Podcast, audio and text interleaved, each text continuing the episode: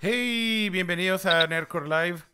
Ahora sí estamos transmitiendo en vivo aquí desde la Ciudad de México y después de varios eh, meses de no coincidir los tres, regresamos a una alineación bastante conocida por ustedes.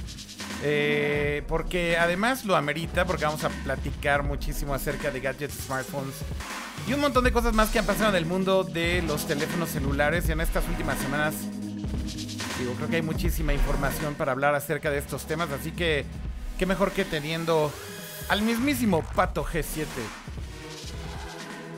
No te oyes, Pato. Ahora sí. Ya, ya, ya, escucho. Ya, ya, ya, guac. Ya, ya puedes Pues hacer- sí, estábamos un poco ausentes, pero estuve viajando de aquí para allá, de lado al otro, pero ya estamos aquí con muchas novedades, con muchos gadgets que necesitamos que discutir solamente. Muy bien, qué gusto verte, Pato. La verdad que qué chido que estés de vuelta por acá. Y bueno, esperemos que el episodio de hoy eh, eh, cause polémica, que creo que es lo que todo el mundo viene a ver. Peleas entre fanboys, peleas entre el defensor del universo de Android y el defensor del universo de Apple, que es el mismísimo Kama. Ay, tú no, güey. Sí, ba- básicamente van a ser los, los, los viejitos contra mí el día de hoy. A ver, Kama, pero saluda, saluda. Oye, gustazo estar aquí de vuelta. Eh, como dices, tenía rato que no nos juntábamos los tres. Habíamos hecho algunos episodios con, con otros invitados. Eh, en alguna ocasión estuvo Leo. En alguna ocasión llegó. Eh, Oigan, oigan, espérenme, que ya me están diciendo que ya, ya está el eco. ¡Volvió el eco! ¡No! Ok, ok, ok, ya, ahí va. Ya le quité el eco ahora sí. Ok. Perdónenme, ya, ya está, ya está arreglado. Discúlpenme, discúlpenme, eso fue totalmente mi problema. Eh, perdón, Kama, decías, habla más fuerte porque no te escuchamos. Ah, que sí, tenía rato que no nos juntábamos los tres. Habíamos hecho otros episodios eh, con otros invitados. Estuvo Leo, estuvo Artemio, estuvo este Uro hablando de videojuegos. Entonces, este ciertos experimentos también que estuvimos haciendo para tratar de darle un poco de variedad al, al- al- al contenido del show. Pero bueno, eh, ahorita estamos tres de los eh, conductores originales de esta segunda temporada, nueva temporada, no sé cómo llamarle. Sí, totalmente así. Segunda Eh, temporada. La nueva, la segunda era. De la segunda era. Con mucho gusto de estar aquí de vuelta y, y con muchas ganas de platicar con ustedes. Ya, ya arreglé el eco, entonces ya que no se desesperen ahí en, en el chat. Ahorita debe de dejarse de escuchar el eco, lo siento muchísimo. Pero dicen que, bueno, te escuchas muy bajito, Cama, si te puedes acercar más a tu micrófono. eh, creo que va a mejorar bastante porque te escuchas un poquito lejos. Pero- Igual le subo un poco el nivel. Ahí está mejor. Sí, suele un poquito al nivel y yo creo que va a estar mejor. Pero bueno, qué gusto estar con todos ustedes también ahí en el chat. De hecho, ahí lo estoy poniendo a cuadro. eh, y bueno, pues hay bastantes por ahí conectados ya en Twitter, en, en Twitter, en Periscope, en Twitch, en YouTube y en todas las demás plataformas. Creo que también estamos transmitiendo en este momento en Mixer. Créalo usted o no. eh, también tenemos un canal ahí en Mixer y bueno, pues ahí está. Y el único que no se dejó el día de hoy fue Facebook.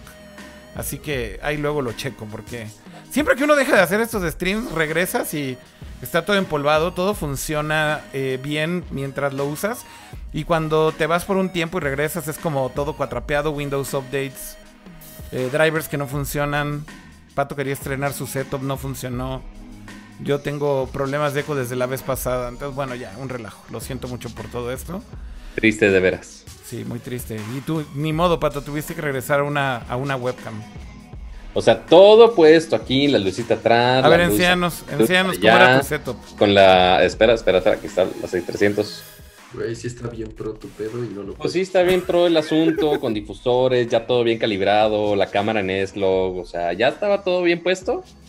Funciona en QuickTime, pero, ah, en Zoom, ah, no, no, aquí no voy a funcionar. Funciona el audio, puedo capturar el audio de la cámara, lo cual es estúpido, pero el video de la cámara no. Pero así es la vida de los técnicos, resolviendo cosas o, o intentando solucionar cosas que no tienen sentido. Ya lo sé, así pasa con esto. Y siempre que quieres hacer algo es cuando menos funciona. Pero bueno, no pasa absolutamente nada. Igual vamos a tener el show como de costumbre y hablando de todos estos temas. Ya les decía, creo que ahorita es buen momento de hablar de celulares porque en recientes semanas ha habido pues, un montón de noticias que creo que vale la pena tocar y evidentemente podemos empezar por los lanzamientos más importantes de los últimos meses. Eh, del lado de Apple creo que al final también podemos hablar un poco de los rumores que hay acerca del nuevo iOS 13, que creo que es interesante también porque finalmente va a impactar al iPhone y al iPad. Pero bueno, empezando por el mundo de, Android. lanzamientos, lanzamientos y no lanzamientos, cabe recalcar. Sí, lanzamientos y no lanzamientos, exactamente. Em, pero bueno, ¿por qué no empezamos por los lanzamientos que sí ya sucedieron y no los que se han cancelado? Eh, por ahí creo que posiblemente un par de los lanzamientos más importantes de las últimas semanas, Pato, han sido eh, tanto la nueva línea de teléfonos de Huawei como la nueva línea de teléfonos de Samsung. Eh, y yo creo que por ahí podríamos arrancar. Y de hecho ahí ya estás flasheando un Samsung que me imagino que es un S10. Ah, y esperen, esperen, esperen. A ver, ah, ahora que ya, ya va a ir a, sacar otro más de ahí del librero. ¡Ah! Déjame enchufo de nuevo. ¿Es, un P30 o un P30 Pro? Es P30 normal. Entonces no podemos estar de mamones con el 5X. Ok. Pero tiene 3X como quiera. Y pues tiene la gran mayoría de las cosas que uno esperaría de, de los Huawei. Pero pues sí, aquí están los las dos gamas que más compiten ahorita en los mundos de los Android. Este, bueno, pues ya dije es el 30 regular. ¿Por qué no empezamos con Samsung, no? Que fue los primeros que se lanzaron, ¿no, Pato?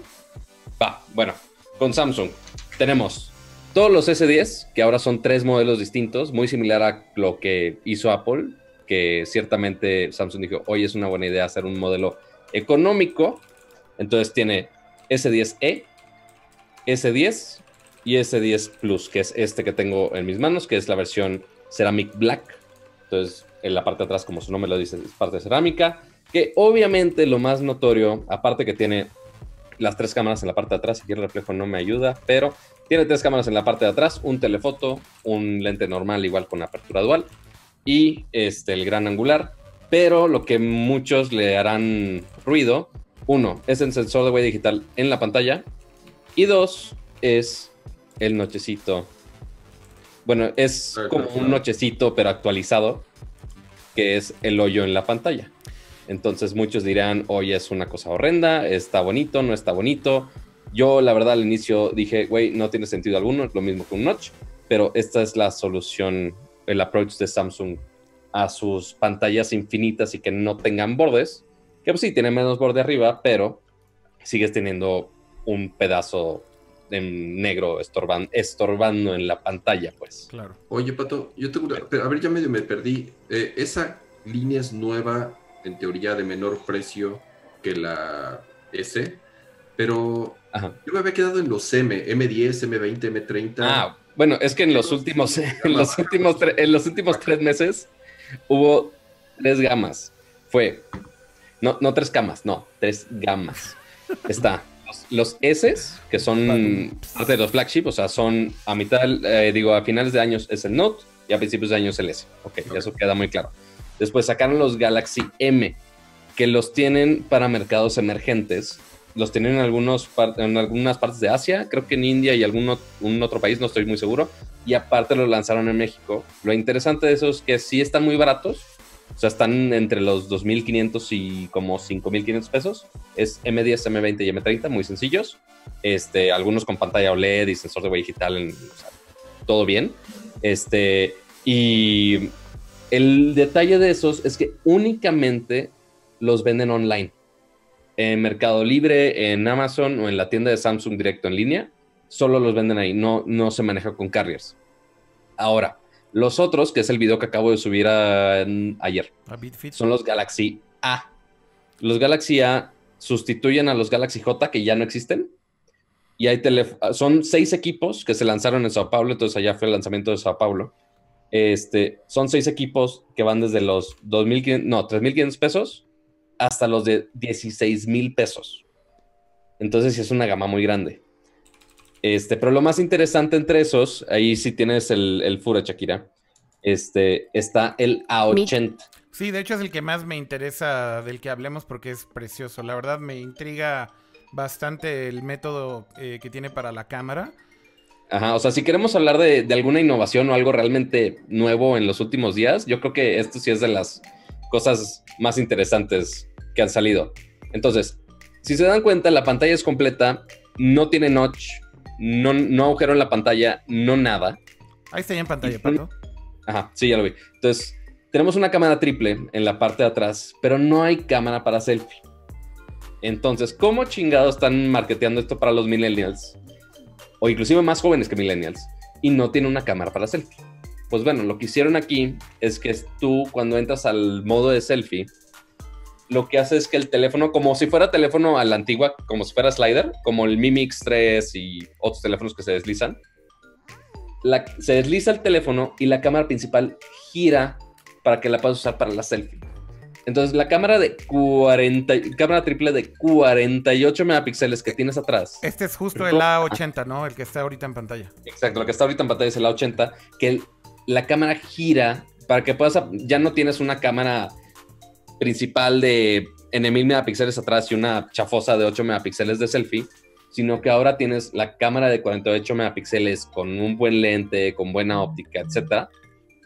Lo tienes para la cámara principal y aparte lo puedes usar para tus selfies y aprovechar los tres lentes también. Entonces eso es una es la gran ventaja de la 80 en este caso. Oye, y, bueno, e, el, tema con Samsung es que justamente ya como todas las marcas, eh, yo diría tanto coreanas, chinas eh, y algunas otras, digo, tienen una gama de teléfonos ya brutalmente grande, ¿no? O sea, eh, y en el caso de Samsung es increíble cómo tienen realmente un teléfono para cada tipo de usuario. Y yo creo que pocas compañías en el mundo se pueden dar el lujo de hacer esto y tener realmente una oferta tan grande, ¿no? Si cuentas los S son tres, el S10, el S10 Plus y el S10E. Si cuentas los A, ¿son cuatro o cinco? Seis, son seis. Dios, mío, seis. Son seis, después los Galaxy M, que son otros tres. No, e, es un... Es un espérame, espérame, espérame. Y, el, luego, y luego el Note, que sigue estando en el ciclo TikTok de cada seis meses de Samsung. Y ya venía el Fold, que por cierto ahorita vamos a hablar de ese. Pero, pero digo, ¿cuántos teléfonos estás hablando que tiene Samsung en el mercado en un momento determinado en el año? Estás hablando de más o menos 15 teléfonos aproximadamente. O sea, es, increíble. Es increíble la cantidad de, smartphones que a un mismo tiempo están disponibles en el mercado. Y bueno, el tema es. Tú que probaste. vamos a regresar un poquito entonces primero con los S, ¿no? Los S, lo que hicieron ahora es que justamente eh, tienes ahí en tus manos el S10 Plus, pero probablemente el, que, el que más ha llamado la atención, Pato, es el S10e. Porque es sí, porque es la, novedad, ¿no? Es la novedad. Y básicamente, ¿cuál es el approach ahí con el E?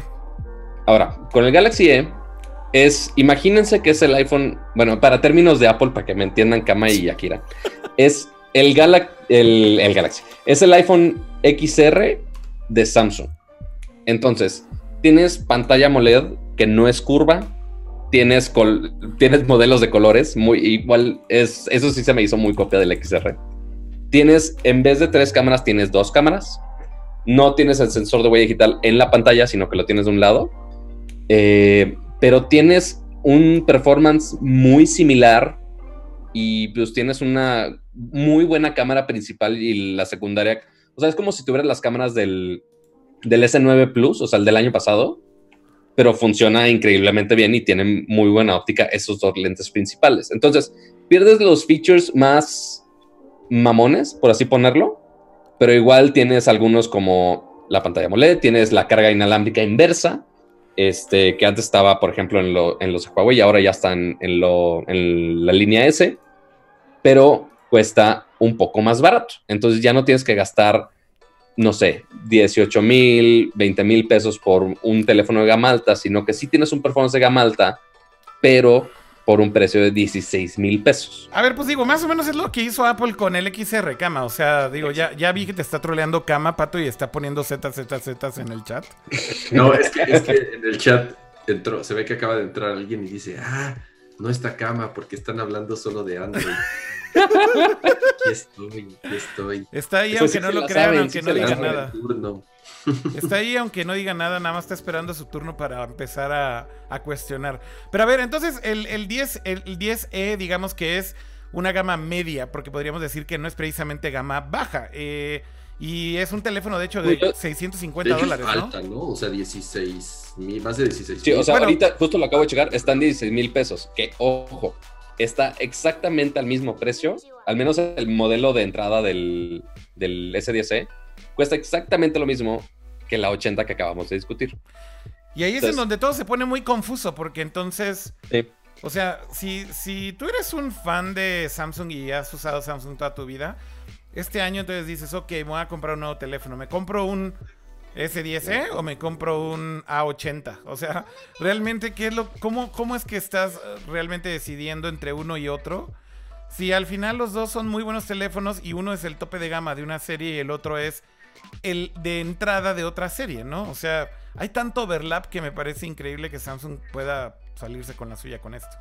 Que la neta, o sea, no, no categorizaría el S10e como gama media ni de chiste. O sea, el, en cuanto a performance, sí está muy, muy, muy cabrón. O sea, sí está muy similar al, al S10 regular. O sea, no, no es la versión de un, de un terabyte del S10 Plus que tiene 12 GB de RAM, pero tiene, no me acuerdo exactamente el número de, de RAM que tiene, pero sigue teniendo el procesador de gama alta sigue teniendo una cantidad de RAM de gama alta. O sea, no estás perdiendo gran desempeño. Con el A80 todavía no llegas al tope de gama de, procesadores, pero tienes algunas funciones que todavía no llegan a la gama alta todavía. Pues sí, de hecho, el, punto para mí un poco con todo esto es, eh, y tal vez regresaron también al ejemplo de de Huawei es un poco parecido. Yo creo que hoy todas las marcas, evidentemente lo que está pasando es que está llegando un punto en el que hay tanta saturación de mercado con todos estos devices que finalmente la única forma, creo yo, de seguir estando relevantes en el mercado es teniendo una oferta muy grande de teléfonos, tal vez esa es una que funciona, e inclusive con marcas más conservadoras, tal vez como Apple, pues digo, digámoslo así también, siguen manteniendo una gama bastante diversa, porque siguen manteniendo bastantes iPhones que son de hace algunos años en circulación eh, y en venta. De hecho, si tú te metes al sitio de Apple hoy en día, todavía puedes comprar creo que un iPhone 7 o 8. Me parece que el 8 es el que todavía venden. Eh, no sé si viste, pero justo esta semana pasada este, empezaron a vender los SE todavía, los refurbished. Sí, justo. Y, y de nuevo, un poco el punto para mí es como o sea, la forma tal vez de estas compañías de mantener interés en, sus dispositivos definitivamente es tratando de tener una gama pues mucho más diversa. De hecho, estoy checando el sitio de Apple y efectivamente puedes comprar desde un iPhone 7. Eh, que un iPhone 7 de hecho ya tiene, a ver, el año pasado fueron los XS, el, el, antepasado que fue 2017 fue el 10, 2016 fue 8, 2015 fue iPhone 7 Madres. O sea, estás hablando que tienen teléfonos del 2015 todavía en venta en el sitio de Apple, ¿no? Em, entonces, bueno, el, punto para mí es, creo que eh, con el tema de los smartphones definitivamente siento que el consumidor está aburrido de cierta forma, ¿no? Entonces, eh, es, es curioso porque hay marcas que justamente se están dando cuenta de esto y pues tienen que innovar de alguna manera, tienen que sacar algún, producto nuevo que sea totalmente distinto. Entonces, bueno, tienes como las, las gamas estándar que salen todos los años, como la serie S o los iPhones o los, o los P o los Mate de Huawei. Pero por otro lado empiezas a ver como estos experimentos un poco más raros y es donde llegan estos teléfonos plegables o que se doblan. Pero bueno, antes de entrar a eso y de hablar de qué significa esto para los smartphones, ¿por qué no haces preguntas, Cama, si es que tienes de, de primero lo que platicamos de Samsung y que, Pato ya está esperando tu revés. Me intriga que justamente llevamos rato hablando de que la saturación del mercado llegó a tal grado que las ventas han bajado considerablemente eh, para todas las marcas. Es, algo que eh, se sabía que iba a suceder en algún momento, pero está muy cagado que cómo resolvemos la saturación sacando 20 teléfonos al mismo tiempo, güey. Hablando de una sola marca, ¿no? Entonces, este, no estoy convencido si sea la estrategia adecuada. Ya Samsung dará sus números el año que entra. Eh, hay otras marcas que, al parecer lo siguen haciendo eh, de forma más reservada, como, Huawei, eh, que tiene su línea alta y baja cada año y no están hasta donde yo sepa, todos no sacan teléfonos cada tres o cuatro meses como Samsung. Sí, o sea, Uy, chavo. Sí, o sea, es, igual, Ah, pues mira, entonces estamos... O sea, porque aparte, bueno, voy a hacer un ligero paréntesis. porque recordemos que estos chinos, específicamente Huawei, Este, sí ataca todas las gamas. Y aparte, tiene la otra submarca. O, bueno, es una marca hermana, técnicamente hablando. Es Huawei y Honor. Honor. Pero son la misma madre. Son. ¿O no? Sí, tienen- Hay- también hay Oppo, ¿no? no, no, No, pero Oppo ya, Oppo es Oppo otra ya es de, cosa. otro, de otra camada. De hecho, Oppo Pero- es también pertenece a una compañía grande Oppo, ¿no? Este, Pato, no recuerdo a cuál, pero. No me acuerdo. Pero intentaron entrar al mercado mexicano y fue un fracaso terrible. Ok. Este, pero entonces, tienen esos dos que tienen casi las mismas innovaciones, tienen los mismos procesadores, mismos sistemas, exactamente todo, nada más el nombre de la marca cambia. Entonces, tienen algunos Honor que se comen a los Huawei y viceversa, y aparte está toda la gama baja, media, media alta de Huawei que está rara, o sea, están los P30 y, los Mate, que son los que más conocen y que más hacen ruido, y más ahorita con el rollo de la cámara ultra mega mamona del P30 Pro. Y están los Y9, están los Y6, que son, es como los Galaxy A de Samsung, pero de Huawei. O sea, igual hay un chingo. Sí, un chingo Igual y dos chingo. montones. O sea, igual hay un chingo. es el mismo tema. Están los Nova, están los Y6, están los Y9, que si la versión 2018, que si la versión 2019, que si el 24 creo que anuncian otro Honor también aquí. O sea, sí hay igual una cantidad extrema de teléfonos. Que de hecho, justo alguien sacó una nota hace poco y ahorita estoy intentando recuperarla, de que ya hay más de 100 teléfonos que han sacado en los, ¿qué? ¿Cuatro meses que llevamos del año? Entre, o sea, entre chinos y coreanos, supongo. entre todos. Es como de, güey, ya son demasiados teléfonos en... ¿Por qué sacaron más de 100 teléfonos en este ratito? güey? Es como que voy por. Pero siempre hay un mercado para cada uno de estos teléfonos. O sea, no todos vamos a ir a gastar, por más que sea novedoso y que están bien padres, no vamos a gastar los 30 mil varos de un S10 Plus de un terabyte de memoria. ¿Estamos de acuerdo?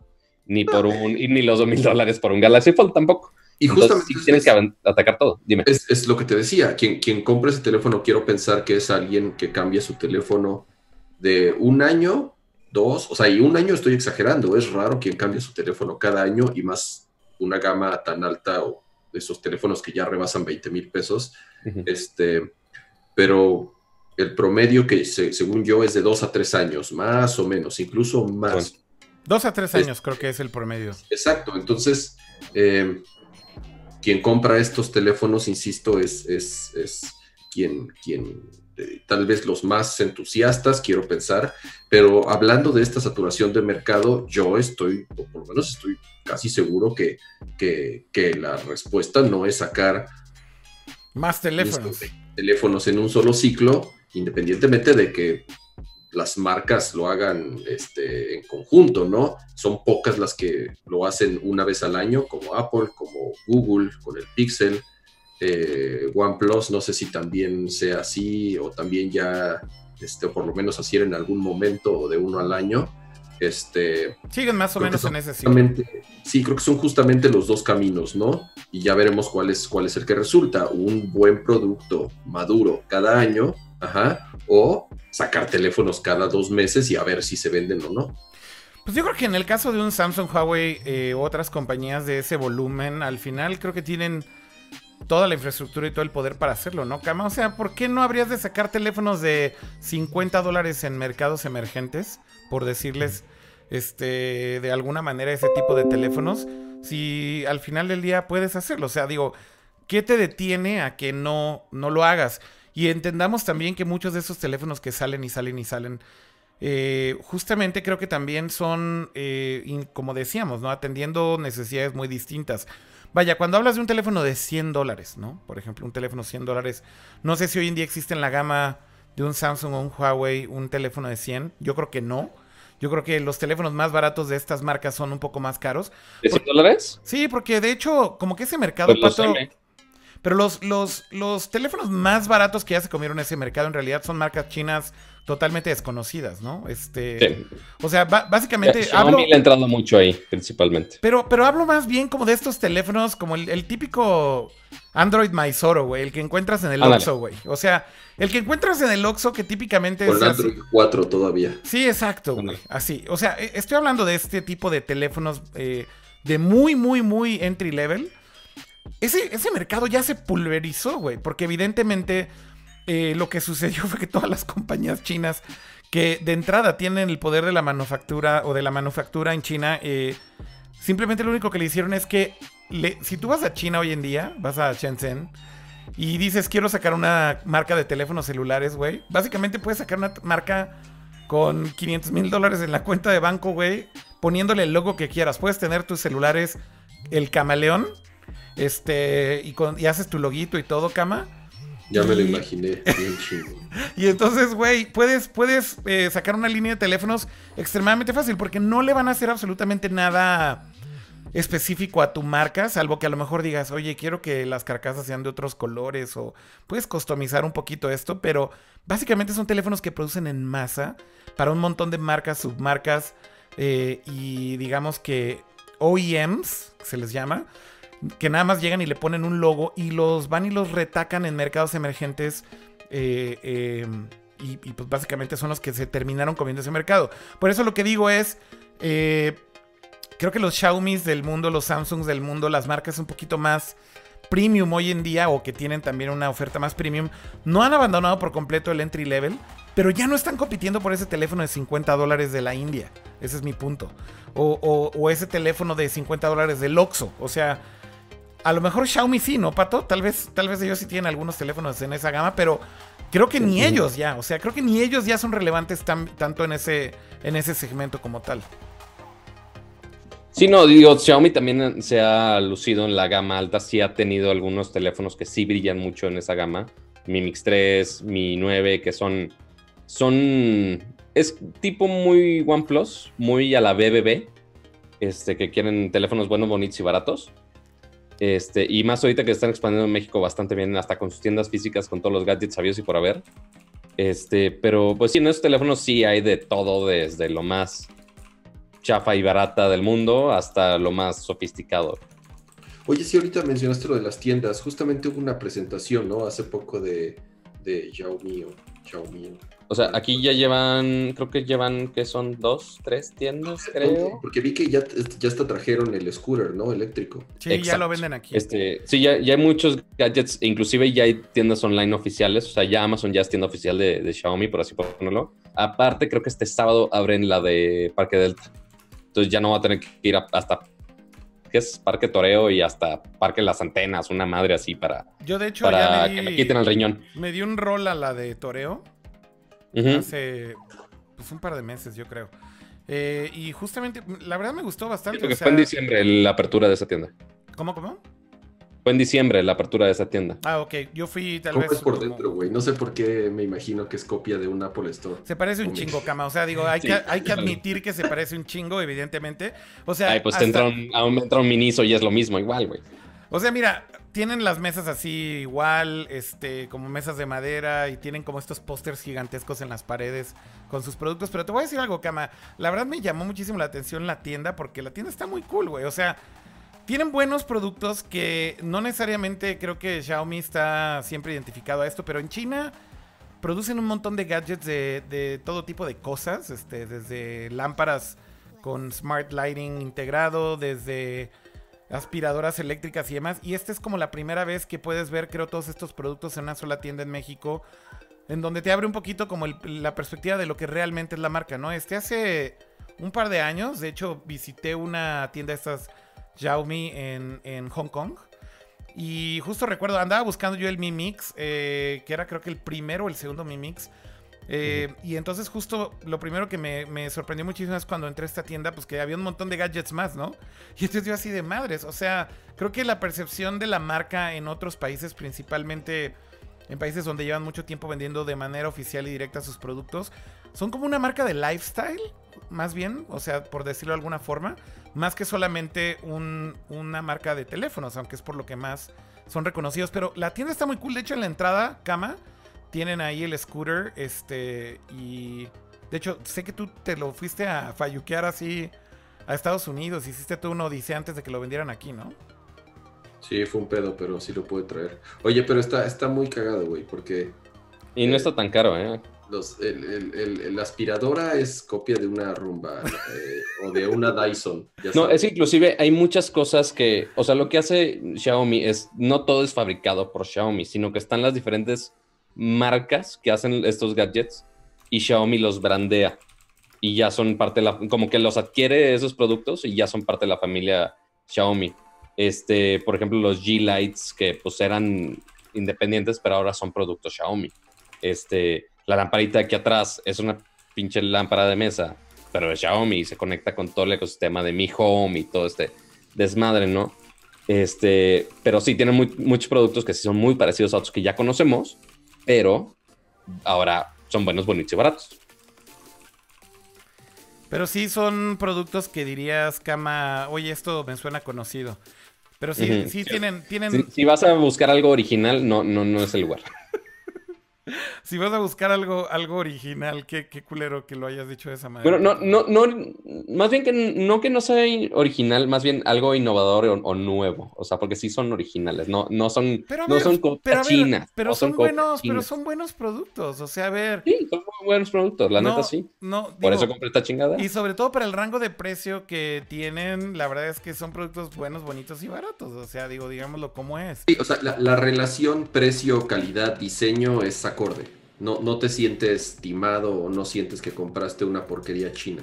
A ver, sigue siendo... A ver, tú, Kama, que llevas usando el, patín de Xiaomi por varios meses, ¿qué, ¿qué, opinión tienes y qué review podrías hacer del producto? Vamos a empezar por ahí. Pues, está bueno, pero tiene ciertos problemas de control de calidad. Eh, el patín se puede doblar para poderse transportar entonces, eh, justamente esos mecanismos se van aflojando y, por ejemplo, ya ahorita rechina mucho, ¿no? Eh, mientras voy andando, eh, ciertos cables se van desgastando que no tendría por qué suceder. Este, en general, insisto, creo que tienen un, tal vez un problema de control de calidad, o que les falta probar mucho los productos. Este, tal vez no, sé, en general es, lo mismo con, las marcas chinas, ¿no? Realmente, este... ¿Cuánto, ¿cuánto pagaste por este patín allá en Estados Unidos, Kama? 500 dólares. Pero, a ver, por 500 dólares creo que es una pinche ganga, ¿no? O sea, es, un, es un muy buen precio para tener un patín eléctrico. Que no, hay, con qué compararlo. O sea, realmente, eh, ahí sí te puedo decir que creo que existen dos fabricantes de scooters eléctricos. Por un lado es este los que hacían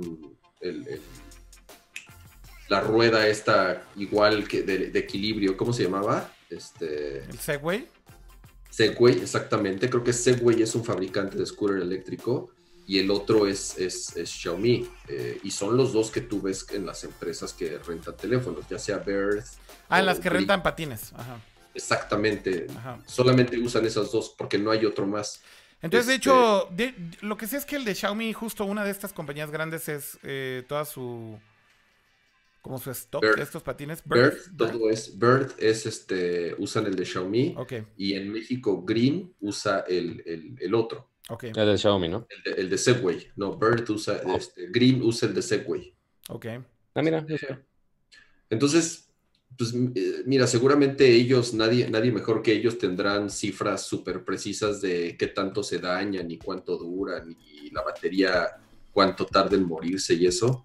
Pero eh, digo, el mío es, o sea, soy súper feliz, lo uso casi todos los días, pero insisto, eh, sí, sí creo que tiene ciertos problemillas en, control de calidad. Este, pero nada, nada, nada grave. Oigan, pero bueno, regresando un poquito al tema de smartphones, eh, como decíamos, pues estas compañías son más conocidas, sobre todo Xiaomi, más conocidas por sus smartphones. Y regresando un poquito todavía más, haciendo dos, dos pasos o tres pasos para atrás.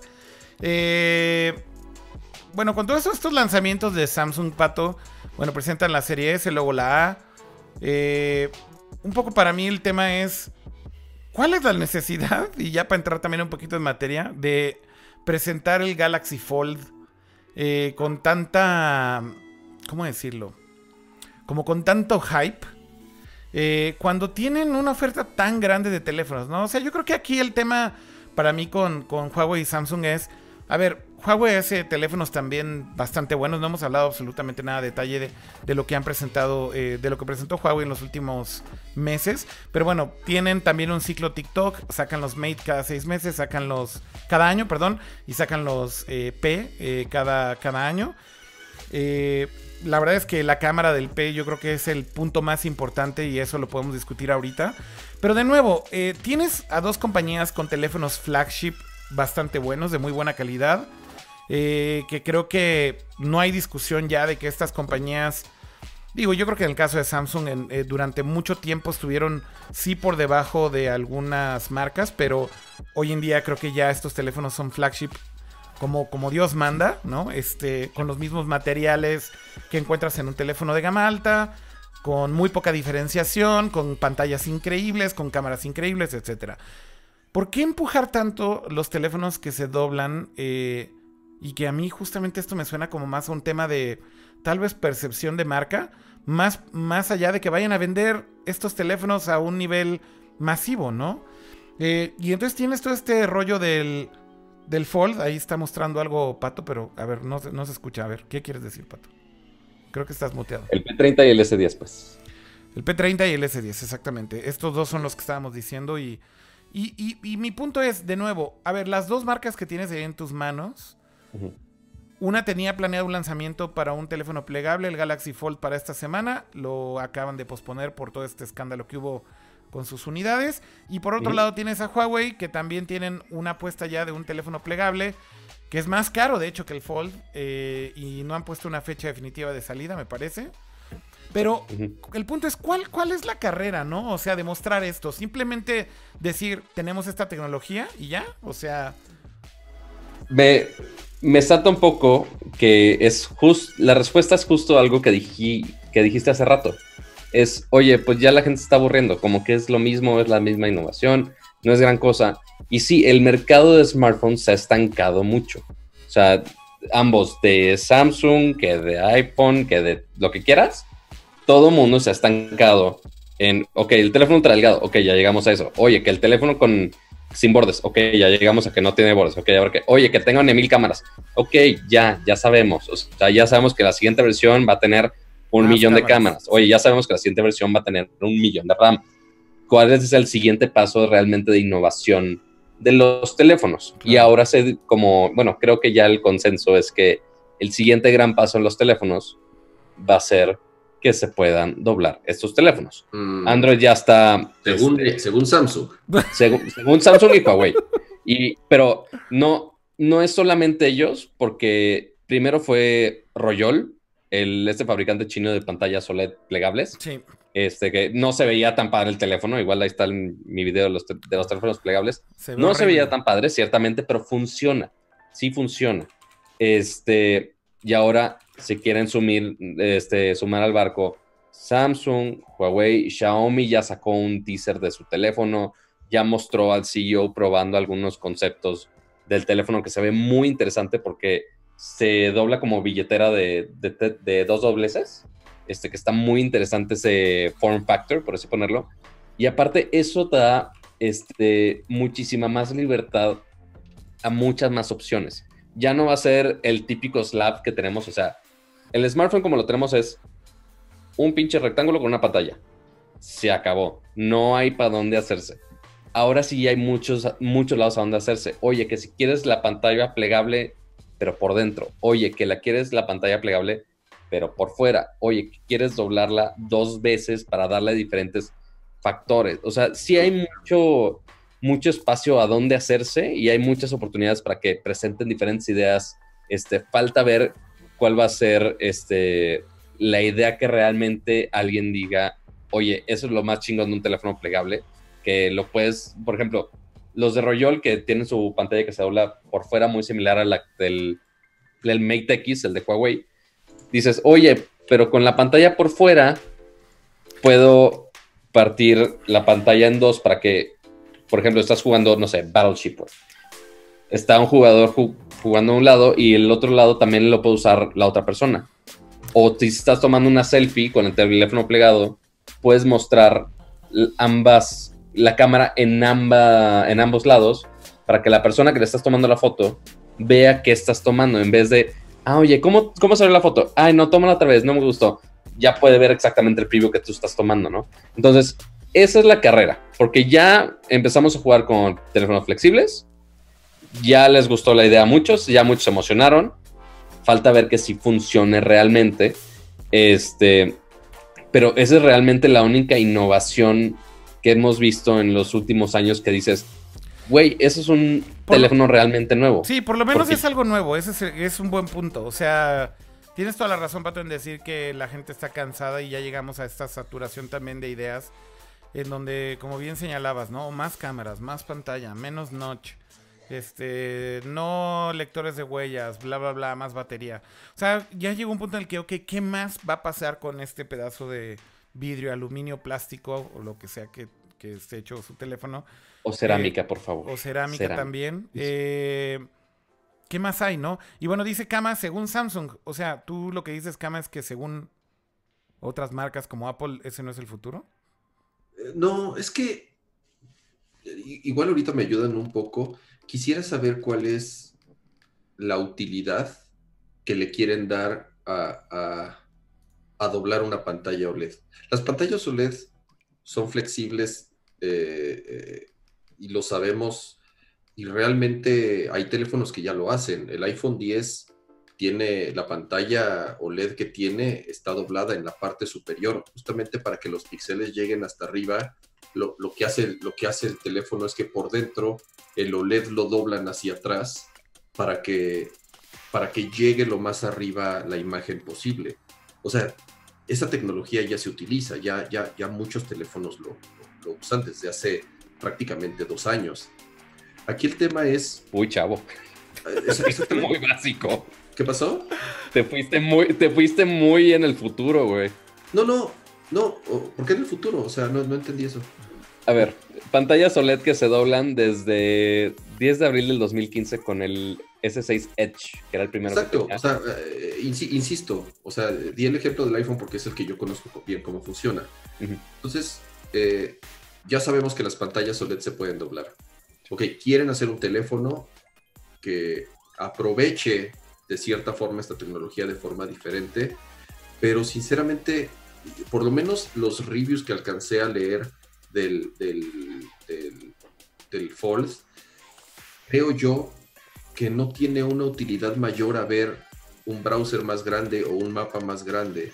Eh, el hecho de que tenga una pantalla por fuera se me hace un desperdicio completo. O sea, ¿para qué quieres dos pantallas? O sea, tienes la pantalla grande tal cual que, es la que se, expande, pero el Fold tenía una pantalla afuera súper chafa con los biseles más grandes del mundo. la verdad es que, a ver, ahí hay dos implementaciones bastante distintas, ¿no? Porque en el caso de Huawei no usaron ese diseño de pantalla doble, usaron solamente una pantalla porque lo único que hicieron fue invertir el bisel y justamente se dobla hacia el. hacia. ¿Cómo sería? ¿Hacia adentro o hacia afuera? Eh, en el caso de la de Huawei es. Bueno, hacia, afuera.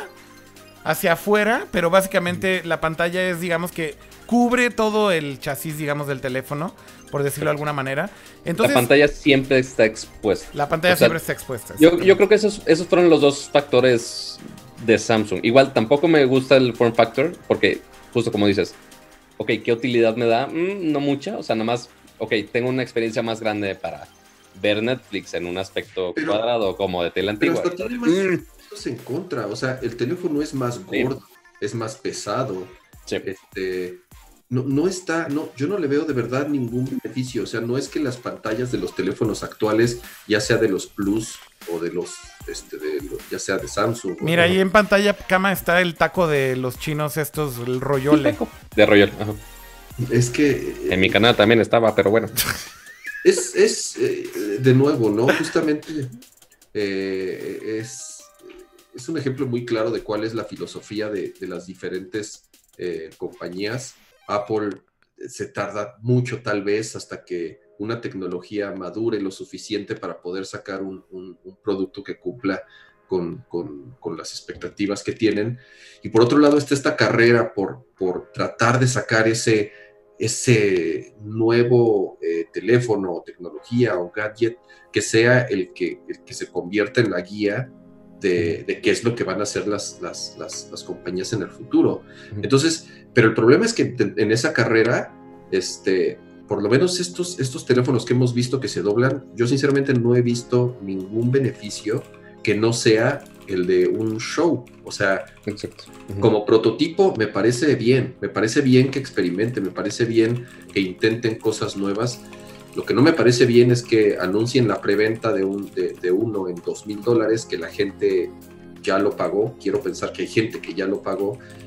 Y después del, desastre que fue en los últimos días, este, decidieron posponer la salida, no sabemos hasta cuándo.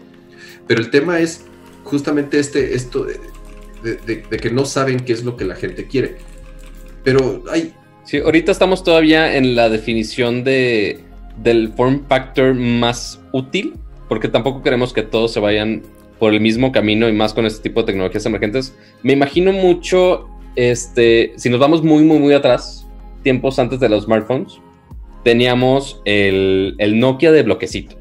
Después empezó este, Motorola con el Razer. Este, y fue de no mames, se dobla y está súper delgado. Bueno, eso fue con el StarTAC, pero sí, súper delgado y se dobla, no mames, increíble. Este, después los teléfonos que se deslizaban, este, después los touchscreen, o sea, siento que estamos volviendo más o menos a esa etapa donde ya, ya involucra algo físico, o sea, ya involucra mucho más diseño industrial de, ok, ya no es un rectángulo, ya puede moldearse a mil cosas. ¿Cuál va a ser realmente el form factor que tenga, creo que lo más importante aquí es que tenga un killer app para decir, güey, vale la pena un teléfono flexible porque puedes hacer esto que no lo puedes hacer en ningún otro lado.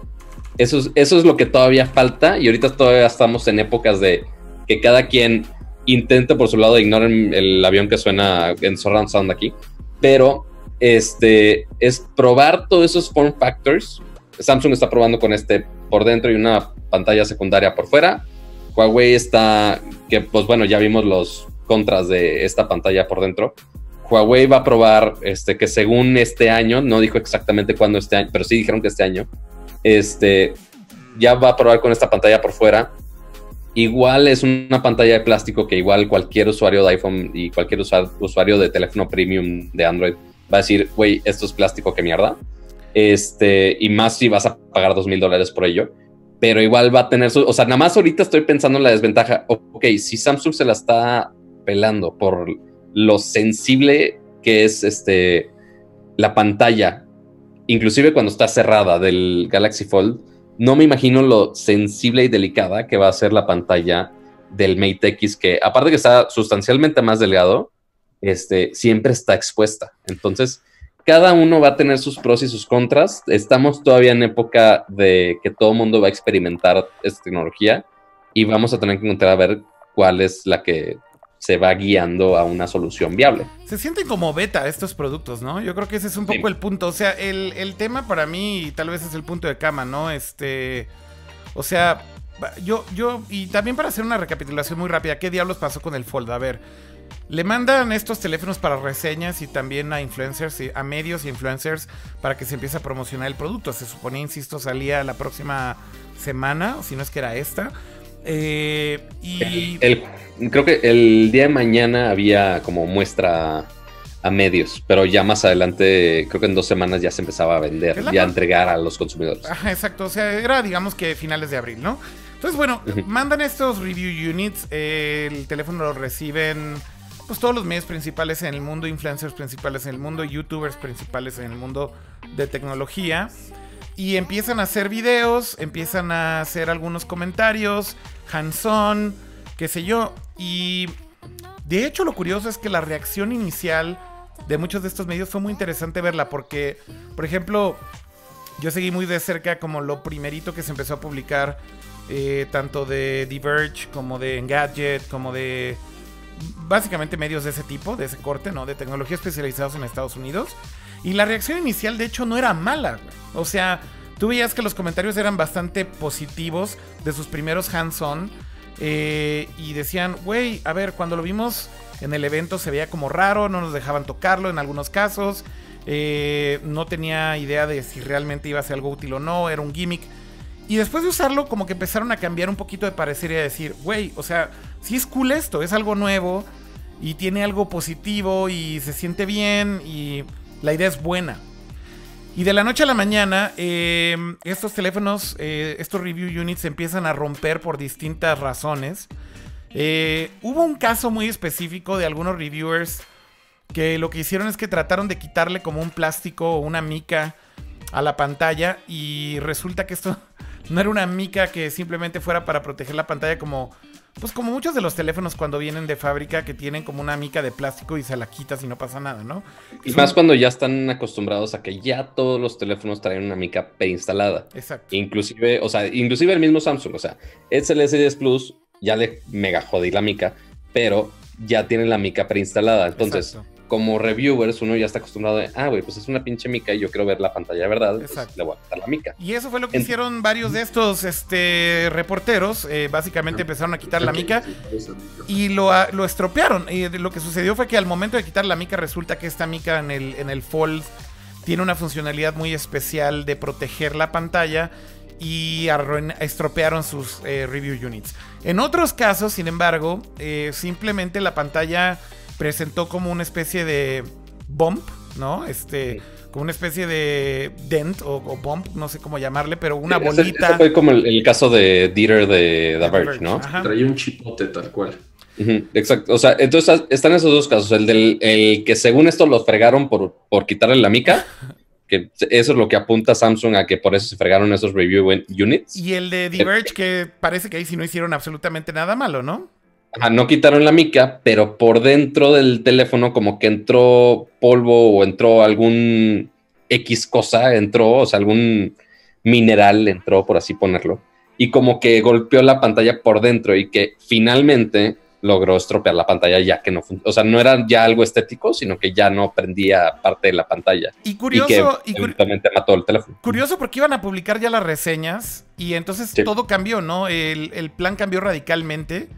Eh, básicamente tuvieron que parar el lanzamiento, eh, investigar qué diablos estaba, eh, estaba pasando. O más bien, antes de anunciar que paraban el lanzamiento, simplemente investigar qué estaba pasando. Y al no tener respuestas muy rápidas, sobre todo lo que le pasó al de, al de Diverge, pues básicamente ahora Samsung anuncia el día de ayer, me parece que posponen el lanzamiento de manera indefinida del Fold. Eh, hubo reseñas ya no tan benevolentes Para, como... la, para las próximas semanas, textualmente hablando del Lo comunicado. cabrón es que ya habían empezado a ver un chorro de reportes y Ujú. dijeron, esto no mueve nuestros planes, la fecha de lanzamiento sigue siendo la misma, incluso eh, es- leí algunos reportes de personal en tiendas que ya estaban casi casi recibiendo las unidades y ya tenían preparado el- el- toda la agenda para, para entregar los equipos y todavía pasaron un par de días más, siguieron llegando eh, otros reportes y ahí es cuando dijeron, no saben qué, pues, pues va para atrás. Ahora, el tema, aquí de hecho en el chat están mencionando este rollo de que en el caso de Diverge parece que tuvo que ver con cuando grabaron su video. Eh, que un pedazo de arcilla de la que usan para mantener el pie cuando hacen los videos y las fotos se pudo haber metido por ahí por, por digamos que este gap o este espacio que tiene ahí la pantalla cuando se dobla. Eh, yo no sé si esto ya lo confirmaron, de que este haya sido la causa o no. Eh, pero bueno, en teoría eh, era, una, era una de las teorías, ¿no? Que básicamente a la hora que grabaron su video por estarlo ahí manipulando con un pedazo de arcilla cerca. Pero aún así, güey, o sea, imagínate que, te- güey, un teléfono es una madre que usas 60 veces al día, que lo metes y lo sacas de una mochila, que lo avientas a una mesa, que lo avientas a la cama, que lo sacas en el baño, o sea, güey, y te digan, no ten cuidado, ¿eh? Eh, porque se le Si puede le entra polvo, vale madre. en el mecanismo. El tema es, eh, ya lo hemos platicado, las partes móviles se desgastan, las partes móviles este, son, son eh, propensos a tener más defectos porque realmente se, desgastan, se pueden dañar. Y un teléfono es un dispositivo que manipulamos decenas de veces en un día. Entonces, entre menos partes móviles tenga, entre menos botones tenga, y es justamente el approach que están haciendo muchas marcas quita botones, quita switches, quita hoyos, quita huecos, ¿Por qué? Porque no, así no se le mete el agua, así no se le mete la tierra, así no se le mete el polvo, así dura más el equipo. Obviamente el Fold no es contra agua, ¿verdad? Quiero pensar que nunca pensó, se pensó para ser contra agua. Yo, yo también creo que, como dices, Kama, o sea, a ver, un teléfono lo utilizas en un montón de situaciones. Evidentemente, estos teléfonos, y hablando principalmente del Fold y posiblemente también del, del, del de Huawei que viene en camino, creo que lo primero que notaban los reviewers es que son teléfonos que necesitan un cuidado especial, ¿no? Porque finalmente, como bien decíamos, ¿no? Tiene, tienen cualidades muy específicas. El hecho de que la cámara esté expuesta eh, mientras está doblado o desdoblado, el hecho de que se forma este pequeño gap en donde están los biseles para que esté girando, etcétera. Evidentemente no tienen protección contra agua como otros teléfonos. O sea, vaya, es como un device eh, de una categoría totalmente nueva que evidentemente tiene sus cuidados muy específicos, pero coincido contigo en decir, a ver, es un teléfono. O sea, tampoco lo puedes estar usando con guantes blancos, güey. Y este y en un ambiente controlado, güey, para que no se vaya a joder tu pantalla porque la estás abriendo y cerrando. Una de las cosas que, por ejemplo, dice Samsung es el, el bisel del, del, Fold aguanta en teoría 200.000 acciones de abrir y cerrar, abrir y cerrar. Eh, esto como para darte mucha confianza en que no se va a estropear en un muy buen tiempo, ¿no?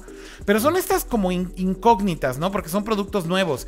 Y lo que iba a decir ya nada más para concluir el tema del, del, drama de los medios en Estados Unidos, por ahí hubo una reseña artículo también que estaba planeada de este teléfono de el New York Times, eh, del New York Times o de eh, Wall Street Journal, ¿no? Wall, Creo que Wall. Street Journal, O sea, perdóname. Porque casi Stern. todos hicieron su review, Sí. pero todos publicaron así un paréntesis aparte de, oigan, esto se supone que iba a ser un review, Exacto. pero pasó todo esto, entonces todo cambió. La. Exactamente. No, pero tienes razón, es del Wall Street Journal de Joanna Stern. Y el título del review es muy, muy, muy bueno porque básicamente dice, güey, Samsung, o sea, Samsung dos puntos, los usuarios no somos tus beta testers. o sea, es un, es, es, creo que el sentimiento Y perfecto dos mil dólares. y menos pagando dos mil dólares, güey, porque a ver, una cosa es que estos son review units que le mandan a los medios. Imagínate que tú compras un teléfono por dos mil dólares, güey, y te pasa esto. O sea, el tiempo de respuesta no va a ser el mismo que a Diverge cambiarles el teléfono de un día para otro, güey, evidentemente. Si, si a ti te pasa esto, ¿cuánto tiempo crees que te dejen sin teléfono? Vamos a empezar por ahí. ¿Tú crees que es un teléfono que pueden reparar si lo compraste en México, por ejemplo? ¿Que lo podrían reparar en México? No creo, güey. O sea, de hecho, el teléfono de Diverge en cuanto falló, eh, por ahí también narraban en el podcast, eh, lo primero que hizo Samsung fue, literal, lo recogieron de la oficina de Diverge, se lo llevaron al aeropuerto y se lo llevaron a Corea. O sea, digo, No, para bueno.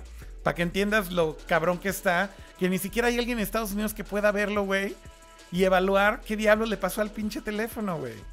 ¿En, Me- en México alguien lo tuvo, Pato? Este, según yo, alguien que lo estuviera probando, según yo, no. De hecho, creo que no. El que sí han mostrado aquí con prensa, Pato, es el Huawei, ¿no? El Mate, el Mate X. El Mate X sí. Pero igual muy limitado, que muy apenas lo podían tocar, o sea, sí, igual limitado. En su ambiente sí, controlado en ahí de ven a las oficinas de, de Huawei y úsalo igual con guante blanco casi casi, ¿no? Sí, fue, fue igual una sesión, a mí no me invitaron, pero fue una, una sesión en un, en un hotel de, oye, aquí está el teléfono, graba lo que quieras, pero solo lo, puede- puedo tocar tal persona o le puede mover así, ya está. O sea, igual muy controladito. Y el de Samsung, justo esa sesión, iba a ser el día de mañana. Pero bueno, justamente el punto de esto es otra vez, ¿no? Este ambiente controlado, mírame y no me toques, úsalo con cuidado, cuidados especiales. Este, insisto, si esto te pasa a ti como un usuario normal y no hay nadie que pueda evaluar qué diablo le pasó y de lo que te enteras es que estos teléfonos fallan y los mandan a Corea en un avión de manera urgente para que lo revisen, claramente significa que ni en Estados Unidos, güey, pueden ver qué diablos le pasó al teléfono. Eh, entonces, para mí son como, sí, yellow flags, ¿no? Y por eso el, el título de este artículo me llama mucho la atención, el decir, a ver, los usuarios son beta testers, tienen que pagar por esto. Realmente el precio de tener como esta innovación, porque también debo decir aquí un comentario un poco más positivo y es que, por un lado, yo no sé si este es realmente el futuro o no. Debo decir que cuando vi algunos de los videos del Fold me convencí un poco más de que tiene una utilidad práctica. Eh, pero creo que debemos de por, por lo menos reconocerle a estas marcas que están arriesgando por hacer algo nuevo, ¿no? O sea, por ese lado está cool.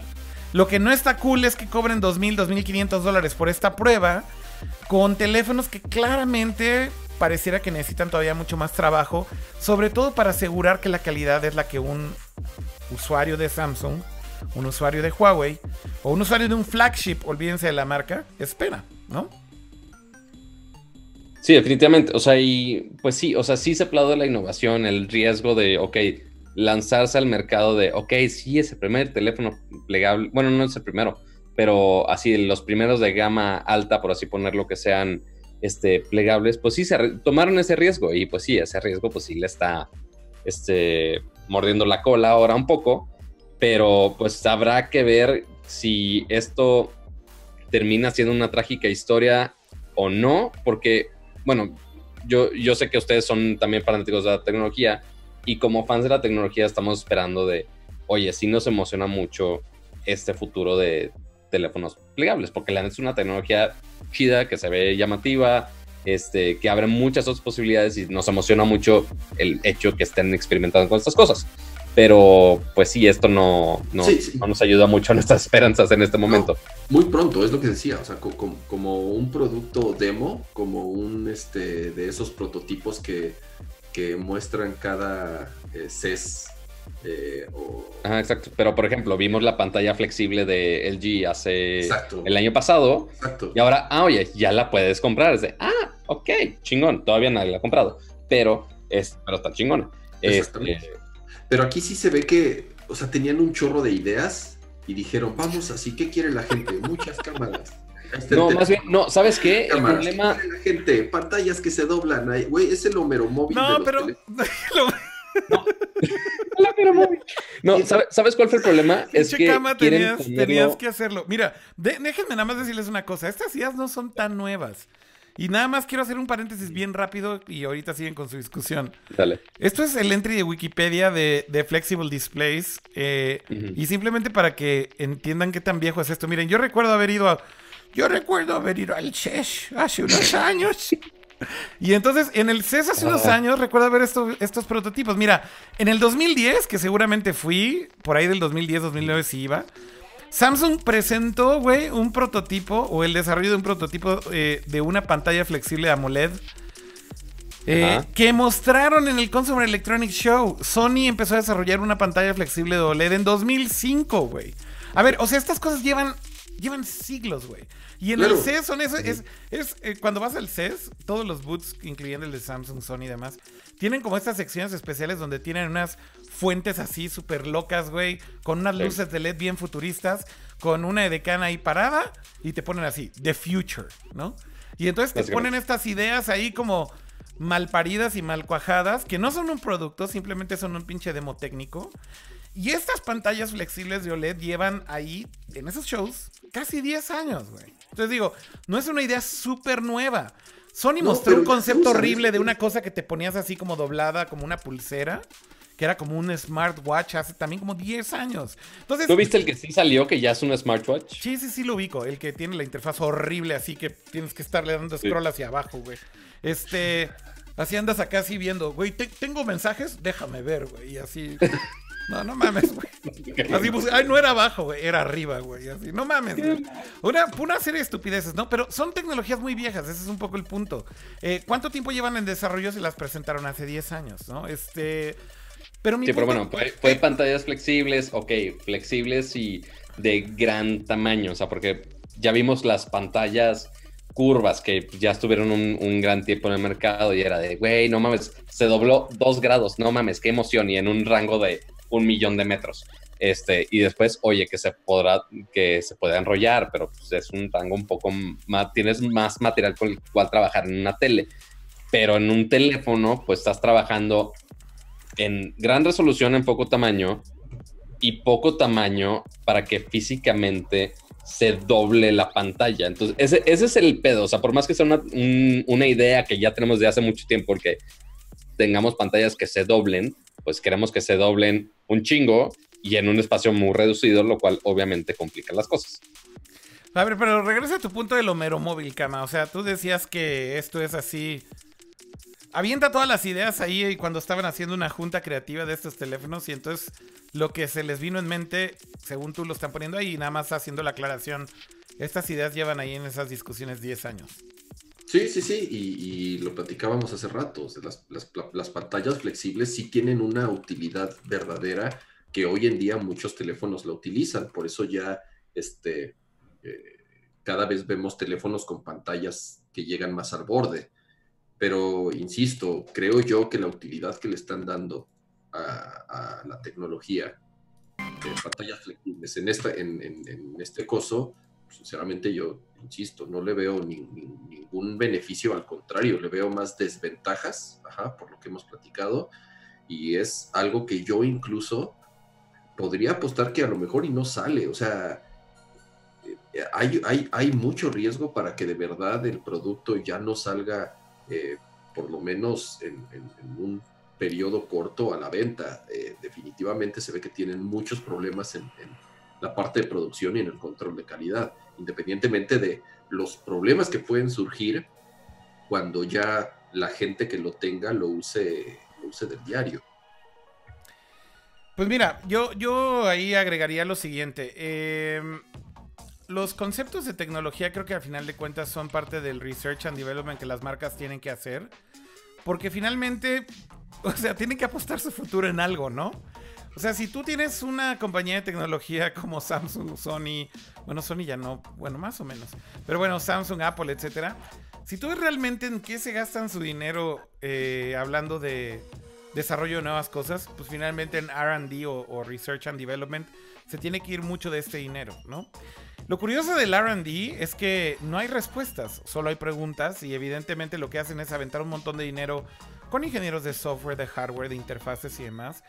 Y yo creo que un poco la filosofía de cada compañía ahí sí es muy distinta, porque lo que sale de estos laboratorios de Research and Development de estas compañías eh, son básicamente el futuro de sus productos, ¿no? Eh, hay cosas que tal vez ven, prueban, testean y terminan diciendo, no, esto no va a funcionar y yo creo que hay compañías que son como más inclinadas hacia eso, a decir no va a funcionar. Y creo que es el caso de Apple. Eh, yo creo que Apple es una compañía que gasta muchísimo dinero en RD, igual que, un Samsung, igual que un Huawei, igual que otras marcas en el mundo, pero eh, muchas de estas patentes que a cada rato ves que están aplicando patentes las marcas, incluido Apple, ¿no? Apple tiene una patente de un teléfono flexible desde hace años. Este, y no es nada nuevo tampoco, ¿no?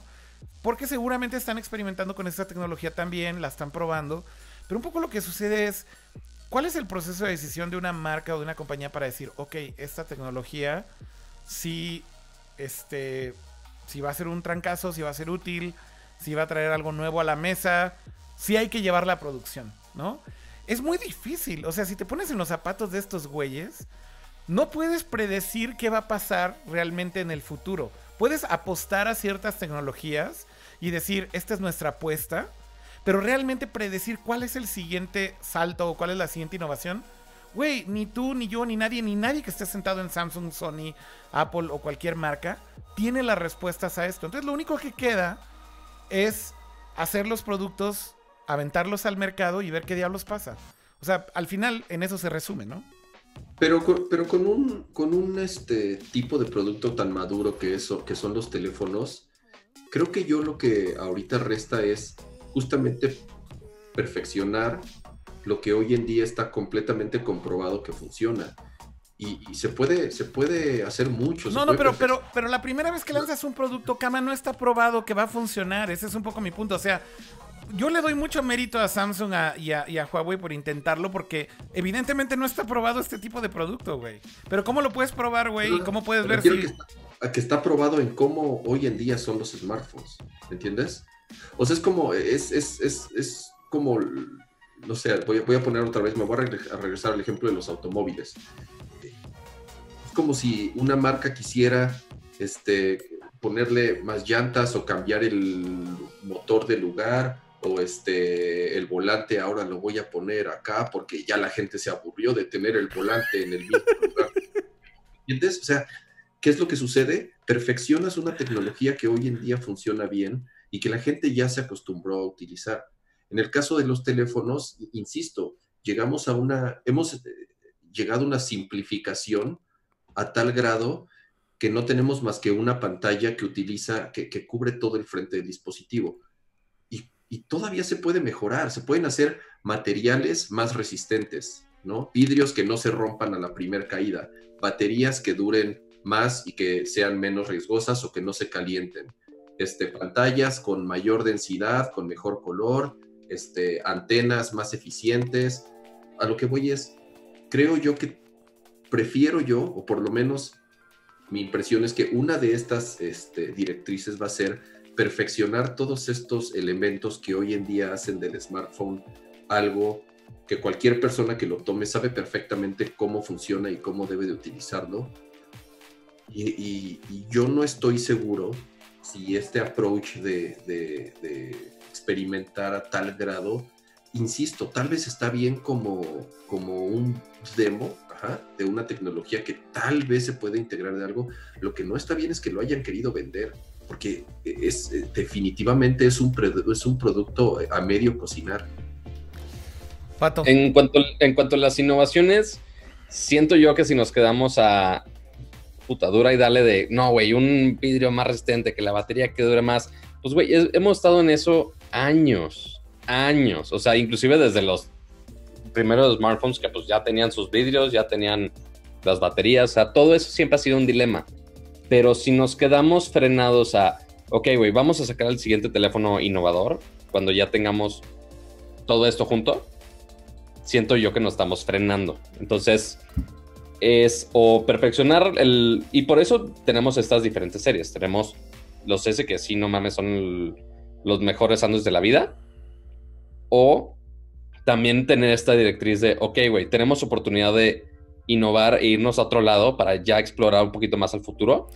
Y pues sí, dice, este, decidieron hacerlo. Siento yo que sí es importante el que tomemos esos riesgos, este, porque si no nos vamos a quedar con lo mismo, porque nos vamos a quedar con lo mismo de, ah, güey, sí, funciona esta técnica, funciona este, este pensamiento de smartphone que ya tenemos, y pues así nos vamos a quedar por los siglos de los siglos. Amén.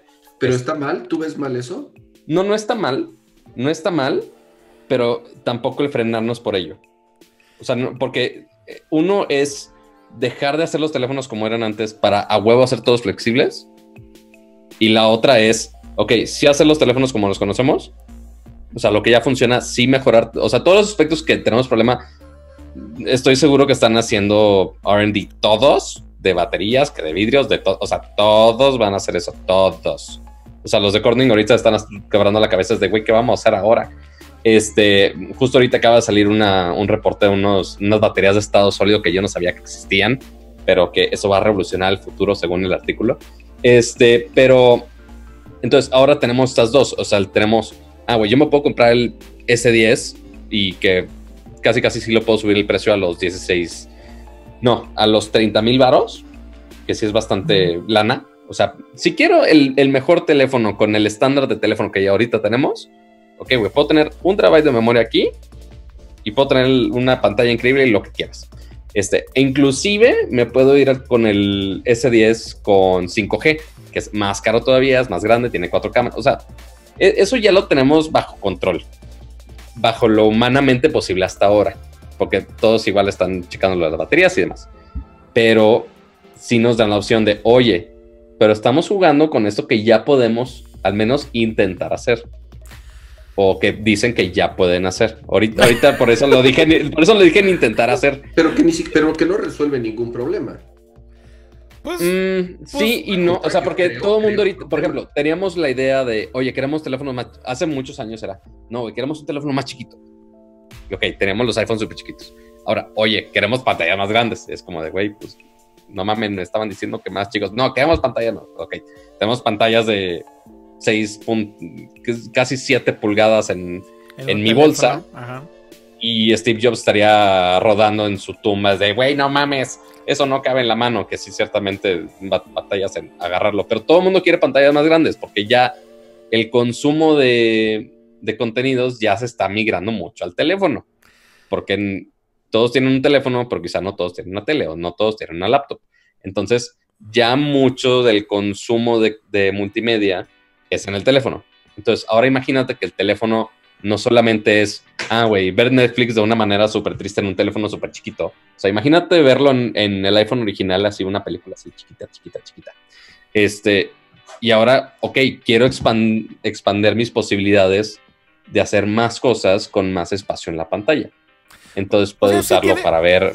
dime, dime. Sí, tiene un uso práctico, ¿no? Yo ahí también coincido con lo que dices, Pato. O sea, al final, cama. A ver, la promesa de estos teléfonos plegables es que puedes cargarlo en la bolsa y puedes tener el beneficio de un mini tablet. O sea, digo, para, para simplificarlo hacia el máximo, ese es realmente el pitch más sencillo. En términos de cama, en términos de cama es que tengas un iPad y un iPhone en el mismo dispositivo. Ok, si, fuese, si fuese del tamaño de un Galaxy o de un iPhone, ajá, te la compro. ¿Por qué? Porque tienes, el, tienes en el mismo, en el mismo volumen, ajá. Pero, eso va a pasar. A ver, o sea, eso es cuestión de tiempo, Cama. O sea, también no puedes negar. No, puedes negar que si siguen haciendo este tipo de desarrollo, en algún momento llegará a ser justamente igual de delgado, igual de. No lo vendan. espera, espera, espera. Ahorita, ahorita la queja de cama, espera, espera. Ahorita la queja de cama, güey, es un teléfono muy gordo. Sí, estoy de acuerdo, es un teléfono estúpidamente gordo. Pero, güey, es exactamente lo mismo que tengas tu iPhone ultra delgado con tu power bank que vas a cargar toda la vida, güey. Es lo mismo. Mm. Es la misma madre. O sea, tienes el mismo ancho. Pues Casi en un teléfono más ancho todavía. O sea, más, más ancho en. Hay un chingo de gente, cama, pues. que usa su iPhone con su case horroroso ese de la pila de También. Apple. Oh, sí, oh, sí. Eh, si queremos algo terrible. A ver, e, ese es un producto terrible para mí de Apple. ¿Por qué existe esa mierda? No lo sé. Y la gente lo compra feliz, güey.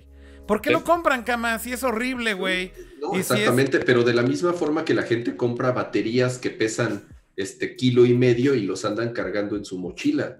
Pero insisto, tienes, existe, o sea, si tú tienes la necesidad de tal cual de, de que vas a estar cuatro días. A lo mejor si te vas de campamento, pues sí, sí vale la pena que te compres una batería de esas y la cargues en una mochila, ¿no? Pero hay mucha gente que a, su vida diaria se lleva su power bank, güey. Yo traigo, yo traigo mi batería todo el tiempo cargando y creo que es una mala costumbre, buena costumbre que aprendí en Japón porque cuando andas mucho tiempo en la calle y realmente no puedes regresar tan fácil a tu casa, sí es útil. Y la neta es que si cargas dos, tres dispositivos, la neta es que sí te hace un paro. Puede ser. Yo, a mí, sinceramente, mi batería me dura todo el día. Nunca he tenido la necesidad. Bueno, depende de cada usuario, ¿no? Exactamente, exactamente, dependiendo de, de cada usuario. Insisto, qué chingón que están creando nuevas tecnologías, que están mostrando avances. Mi pedo es que no lo debieron de estar vendiendo ahorita. Eso es, ese es, ese es, esa es mi única bronca. Que no es algo que para mí ya esté listo para venderlo en dos mil dólares este, eh, y, tomarle el pelo a la gente. Se me hace una tomada de pelo ese, ese, ese teléfono. Mira, yo creo que pasa en todos lados, Cama. En el chat había por ahí un par de comentarios bastante interesantes que quiero rescatar. Ya se fue de la pantalla, pero arriba por ahí decía... César Pérez mencionaba esto y que me pareció interesante. Dice, el primer Walkman, el primer iPhone, el primer Discman, el primer televisor, ¿todos fueron tan verdes como estos productos, sí o no? O sea... yo, yo pienso en, dos ejemplos de Apple. Es una pregunta. Ajá. Yo, yo pienso en... Sí, porque todo el mundo, cuando todos teníamos nuestro StarTAC y teníamos nuestros teléfonos físicos, digo, nuestros botones físicos, güey, el iPhone no tiene, no tiene botones y es toda la pantalla del frente. Es como que, güey, ¿qué, ¿qué pedo? Se va a romper. Y aparte que es vídeo. O sea, sí había muchas cosas raras al momento. No hubo esa falla tan grande como en este caso, pero igual pienso en otros ejemplos que sí están un poquito más a la par, pensando, por ejemplo, iPhone 4 y Antena Gate. Ah, güey, no puedes usar, por más que el teléfono costara, pues era el, era el premium de su momento. Sí, era el flagship de su momento. Pues, güey, era el flagship del momento. Y era, güey, no lo puedes agarrar de cierta forma porque se te cae la llamada de un teléfono. Es como de, güey. Y esos son problemas también, creo que justo normales. Voy, a decir otro. Voy a decir otro. El, ok, güey, las Max nuevas. El teclado. este teclado novedoso. Ok, están valiendo super megapito los teclados y les están agregando mil plásticos para que funcionen. De acuerdo. Entonces, igual le pasa la manzanita, igual pasa cuando uno hace riesgos, y pues es... Sí, o sea, pues, cambios, innovación, al final creo que siempre va a ir de la mano con estos riesgos y todas las compañías toman estos riesgos, a veces funciona, a veces no.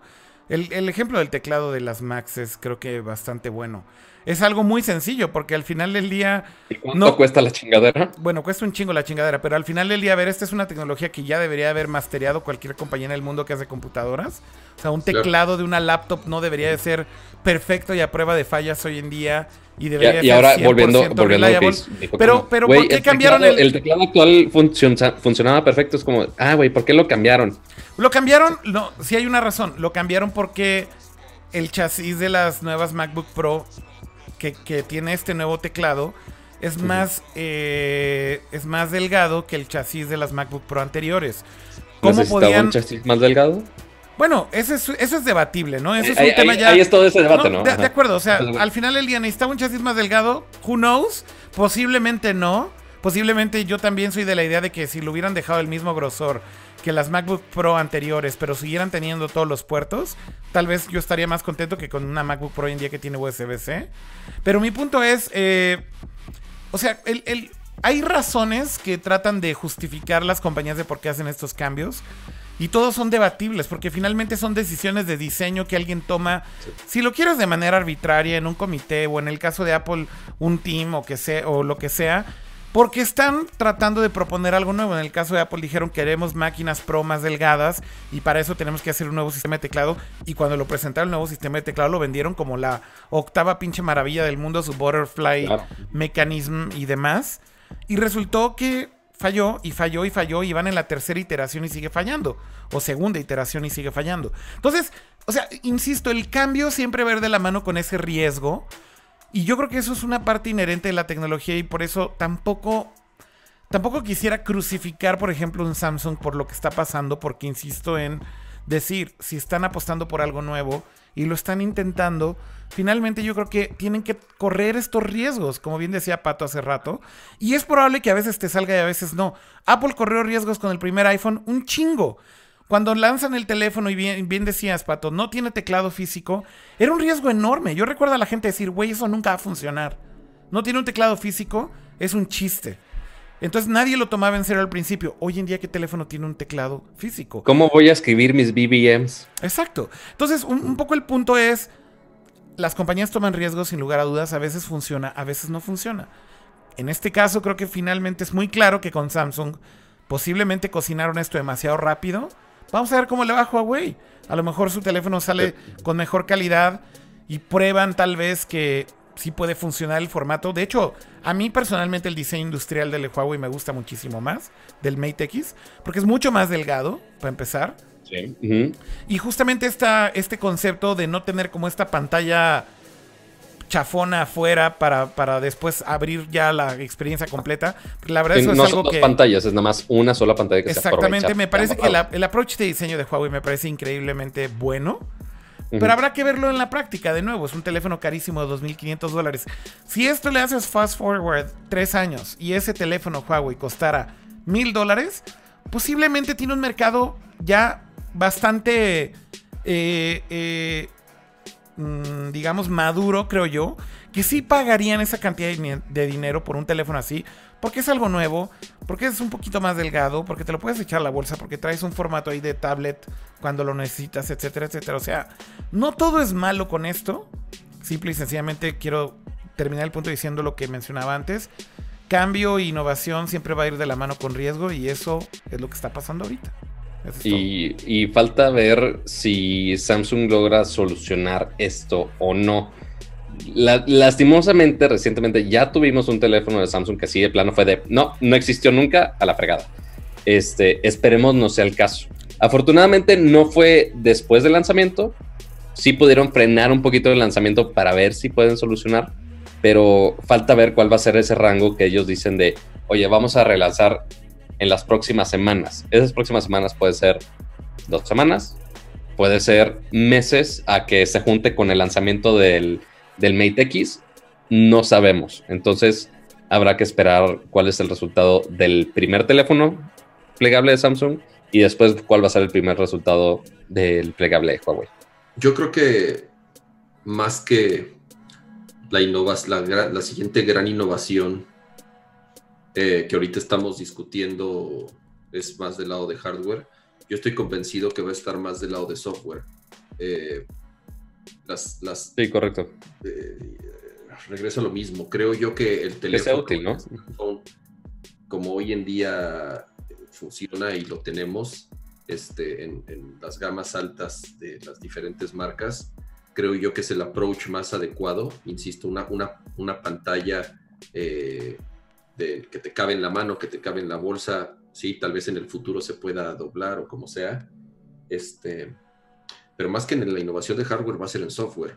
Eh, definitivamente ahí es donde yo creo que va a cambiar completamente la experiencia de uso que tengamos en nuestros dispositivos y va a ser en donde realmente va a estar la, la diferencia, quieras o no, el, la gama alta de Samsung y el iPhone más nuevo son muy similares en cuanto a hardware, cámaras mejores, cámaras peores, pantallas diferentes o como sea, pero la preferencia de las, de las personas es por el software, no tanto, no tanto hoy en día por el hardware. Entonces, va a ser como la experiencia, ¿no? O sea, todo, nos, todo mundo nos vende ya ahora la, la experiencia y, y, siento que sí nos falta el killer app y ese, ese killer experience, por así ponerlo, para que yo diga, güey, realmente quiero un teléfono plegable para hacer esto o es realmente útil para esto, revoluciona mi vida de trabajo por... ¿Y cómo se va a integrar el teléfono? El teléfono ya es hoy en día el, centro informativo y el centro de información eh, personal. Entonces, este, cómo se va a integrar con los diferentes dispositivos, con una computadora de escritorio, si es que todavía la tienes, con tus televisiones, con tus focos, con, tus, con tu puerta, con tus cámaras de seguridad. Entonces, este, creo yo que independientemente de, estos brincos de hardware que pueda haber en los próximos años, es este, el, software y los diferentes sistemas operativos los que realmente van a cambiar el cómo utilizamos. Bueno, a ver, eso ha seguido pasando y no es nada nuevo, ¿no? Cama también, a final de cuentas, si hacemos memoria, antes de esta como filosofía de seguir actualizando los sistemas operativos de manera eh, constante, ni siquiera teníamos ese beneficio al comprar un dispositivo hace 15 años o 20 años, ¿no? O sea, realmente este modelo de compras un teléfono y vía software va mejorando, pues es algo que ya es algo, es, algo estándar. Es algo tan estándar que ahora inclusive compañías como Tesla, por ejemplo, están probando que pues es una forma de mantener el producto vigente y seguirlo mejorando y seguir cambiando la experiencia del producto como tal contra el tiempo, ¿no? Entonces, evidentemente creo que software sí, pero yo no creo que la siguiente gran innovación va a ser software, cama. La neta, o sea, también, ¿qué tanto puedes perfeccionar ya la interfaz de un teléfono hoy en día vía software?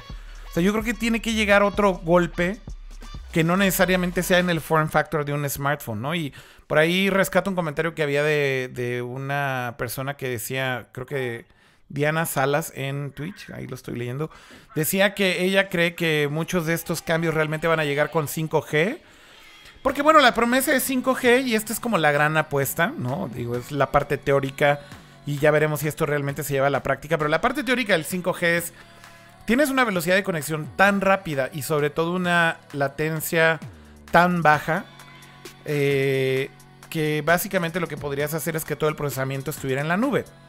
Em, es decir, si el, si el hardware está limitado a temas físicos al final del día, ¿no? De qué tamaño es una batería, de qué tamaño es una pantalla, de qué tamaño es este, los componentes que conforman a, tu gadget. Si pudieras tener todo el, procesamiento en la nube eh, y básicamente entregarle a un hardware de otra naturaleza todo el, eh, vamos, a, vamos a suponer, todo el feed de video procesado, si estás jugando un juego, si estás eh, usando una app o lo que sea. Esa interfaz que puede estar corriendo remotamente y que básicamente tú solamente estás viendo una representación gráfica de eso, aunque no esté corriendo en tu dispositivo. Eh, creo que tiene mucho potencial justamente para que los dispositivos como los conocemos hoy en día terminan, terminen cambiando por completo. Es decir, si hoy en día estás limitado a un tipo de, de formato del smartphone eh, por los componentes básicos que tiene, que es una pantalla principalmente con una batería pegada en la parte de atrás. ¿Qué pasaría si esto lo llevas justamente a unos lentes de realidad aumentada, por ejemplo? Eh, que de nuevo están conectados vía 5G y que en realidad ya no necesitas una pantalla en tu mano. Puedes tener una pantalla en overlay enfrente de ti cuando la necesitas y cuando no la necesitas no aparece. Y puedes tener cualquier cantidad de procesamiento eh, prácticamente ilimitado en la nube para hacer cualquier tipo de gráficos, cualquier tipo de interfaz. Y bueno, coincido con lo que dices, Cam. O sea, el software evidentemente seguirá siendo un componente muy importante. Pero aquí sí hay un cambio que creo que puede ser una combinación de distintas cosas. Y tal vez todo va anclado a esta promesa de que si tenemos una conexión omnipresente con estas características, creo que el hardware podría cambiar muchísimo. Sí, pero aquí ya estamos hablando de, un cambio de paradigma completo. O sea, ya estamos, ya, ya prácticamente el celular pasa a un segundo, incluso eh, tendría a desaparecer, ¿no? Este, sí, sí, y es un poco lo que estoy diciendo. A ver, pues es, a ver, la evolución del teléfono.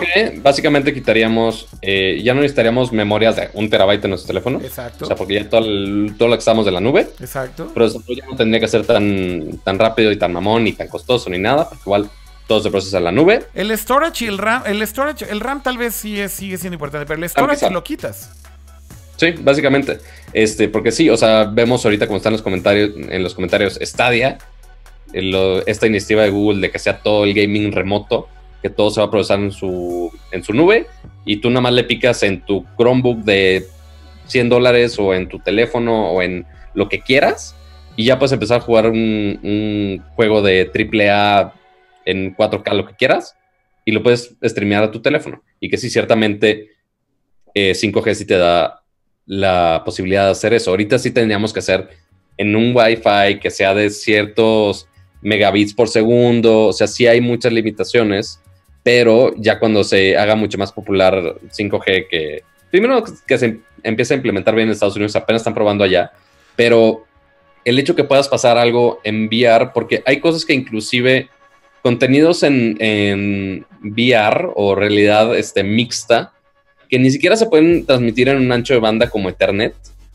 Este, y que justo lo estamos probando en, en Hawái, que justo Qualcomm instaló ahí una red 5G, que estaban streameando de una computadora al visor una cantidad de información que ni siquiera Ethernet lo soporta.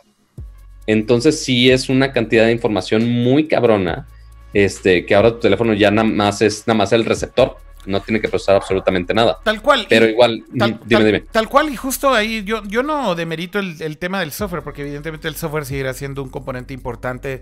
otro tipo de diseño estaba lo de las pantallas flexibles y es, ok, oye, no es nada más hacer la experiencia más, más grande, o sea, que es nada más la versión blown out de, de la aplicación con la misma resolución. No, eventualmente sí tenemos que jugar con el software para optimizar esa experiencia. Justo, ya lo único que vimos medio optimizado a estas pantallas más grandes es, ok, puedes tener multitasking de tres apps.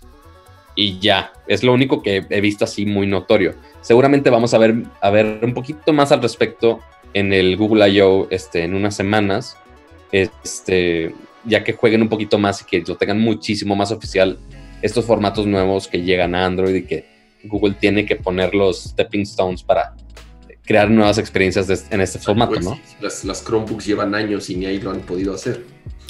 Bueno, obviamente, obviamente creo que hay temas que sí son muy a futuro, ¿no? El caso de 5G es muy a futuro, el rollout está siendo muy lento, hay muchos retos, eh, por eso digo que es la promesa, ¿no? Pero yo creo que hay como distintas vertientes o hay como distintos vectores de tecnología que en este momento podemos ver, y claramente uno sí puede ser hardware, y compañías, creo yo, como Samsung están mejor posicionadas tal vez para hacer hardware.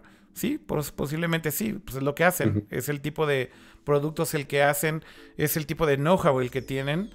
Posiblemente compañías como Google, por ejemplo, están mejor posicionadas para hacer innovación vía software. Sí, porque justamente están mucho más enfocados en hacer software. Y por ahí alguien lo mencionaba en el chat, ¿no? Es el, ejemplo perfecto es, por ejemplo, la cámara de los Pixel, ¿no?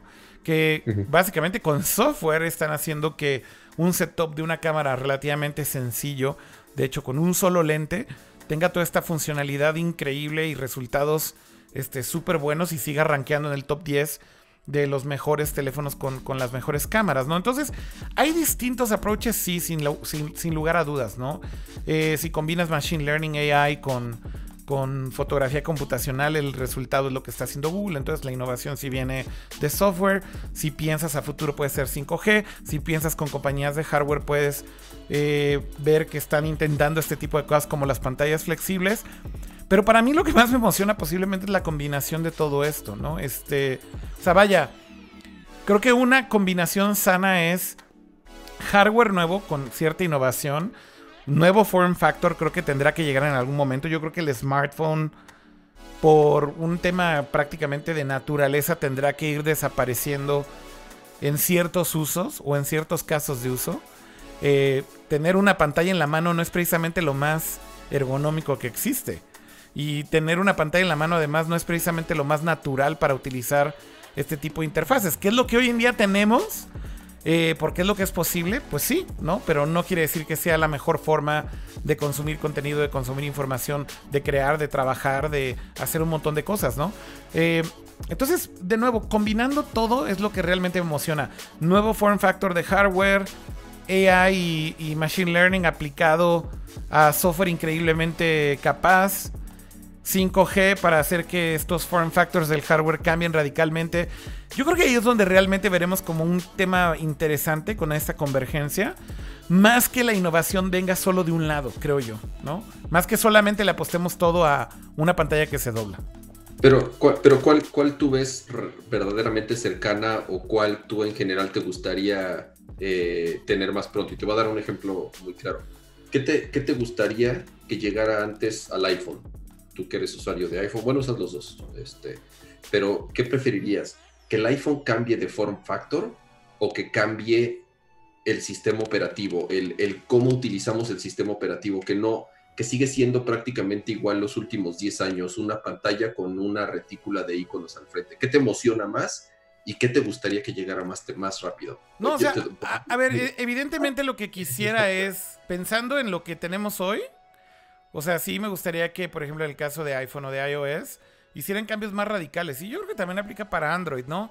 O sea, sí, sí, bueno, eh, en general las dos son, son, iguales. Es Digo, básicamente lo mismo. Pero bueno, en, este, en este caso, por ejemplo, te diría que sí siento yo que las interfaces de los smartphones ya están muy desgastadas, muy eh, vistas. Yo de hecho sí, sí, sí siento que hay, inclusive hay mucha gente, creo yo, que se está cambiando de Apple a Android simple y sencillamente porque en Android por lo menos puedes configurar o customizar un poquito más la experiencia de uso. Porque están aburridos del iPhone, güey, no porque sea un mal teléfono. Eh, y, yo creo que eso habla mucho de este cansancio natural que como usuarios tenemos si a mí me preguntas hoy en día lo que más quisiera ver si es definitivamente cambios en software de lo actual que tenemos y eso aplica a cambiar un poco más las interfaces de los teléfonos que vemos en Android y en iOS, sin duda. Pero si me voy un poquito más hacia el futuro, ¿qué es lo que más me emocionaría ver definitivamente en 5 años?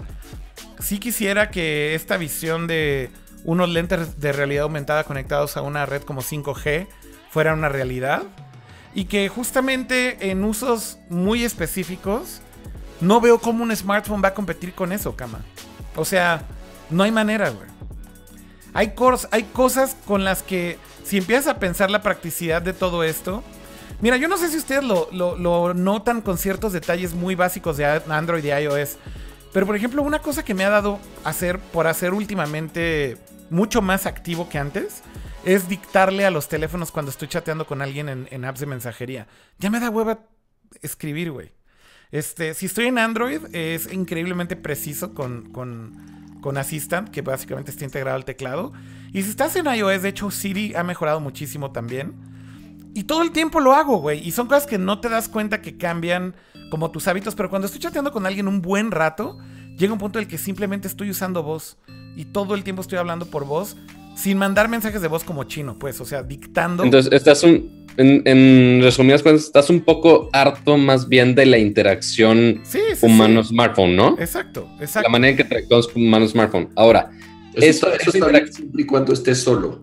Porque, ¿me entiendes? Bueno, sí, no, o sea, ah, por, eso, estamos limitados a estas opciones que tenemos ahorita. A mi teléfono cuando estoy solo. Cuando hay gente... ¿No le hablas a Siri? No, no. ¿Por qué no, güey? A ver. Es que, no tienes audífonos noise canceling con. Bueno, quizás. Sí, tienes tus AirPods con Siri, de hecho. este, tienes este, los audífonos ya con Google Assistant, o sea, ya todo el mundo como que se aísla No, en sí, su sí, mundo pero- para pero hablar con vos. Pero, espera, espera, espera, espera. Pedo mío. Ajá, bueno, sí, o sea, da- todo el mundo le da pena, Eh, o sea, a mí, inclusive en mi eso, a mí casa. no me, eh, eso a mí no me causa, güey, porque a ver, yo creo que Pato está demasiado chico para recordar esto, Cama, pero tal vez tú sí lo recuerdas.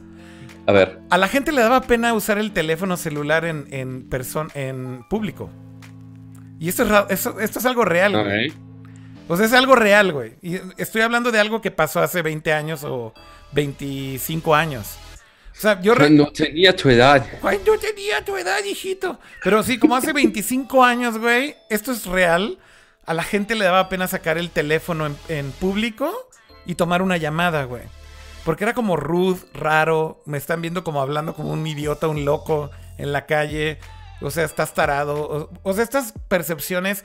Eso simplemente va a cambiar con el tiempo. Y, y mira, güey. Para, para mí eso es como. Ve al sci-fi, güey, tal vez. Y ve cosas así como Her.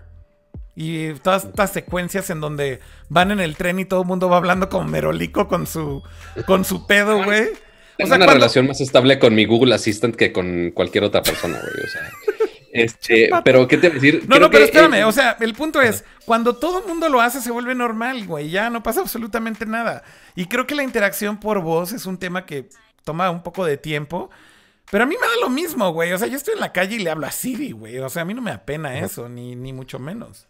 O sea, más bien lo que tú dices es que tenemos un, un conflicto ya de UX que nos estamos limitando a lo que tenemos. O sea, me igual regreso a los teléfonos antiguos de botones físicos.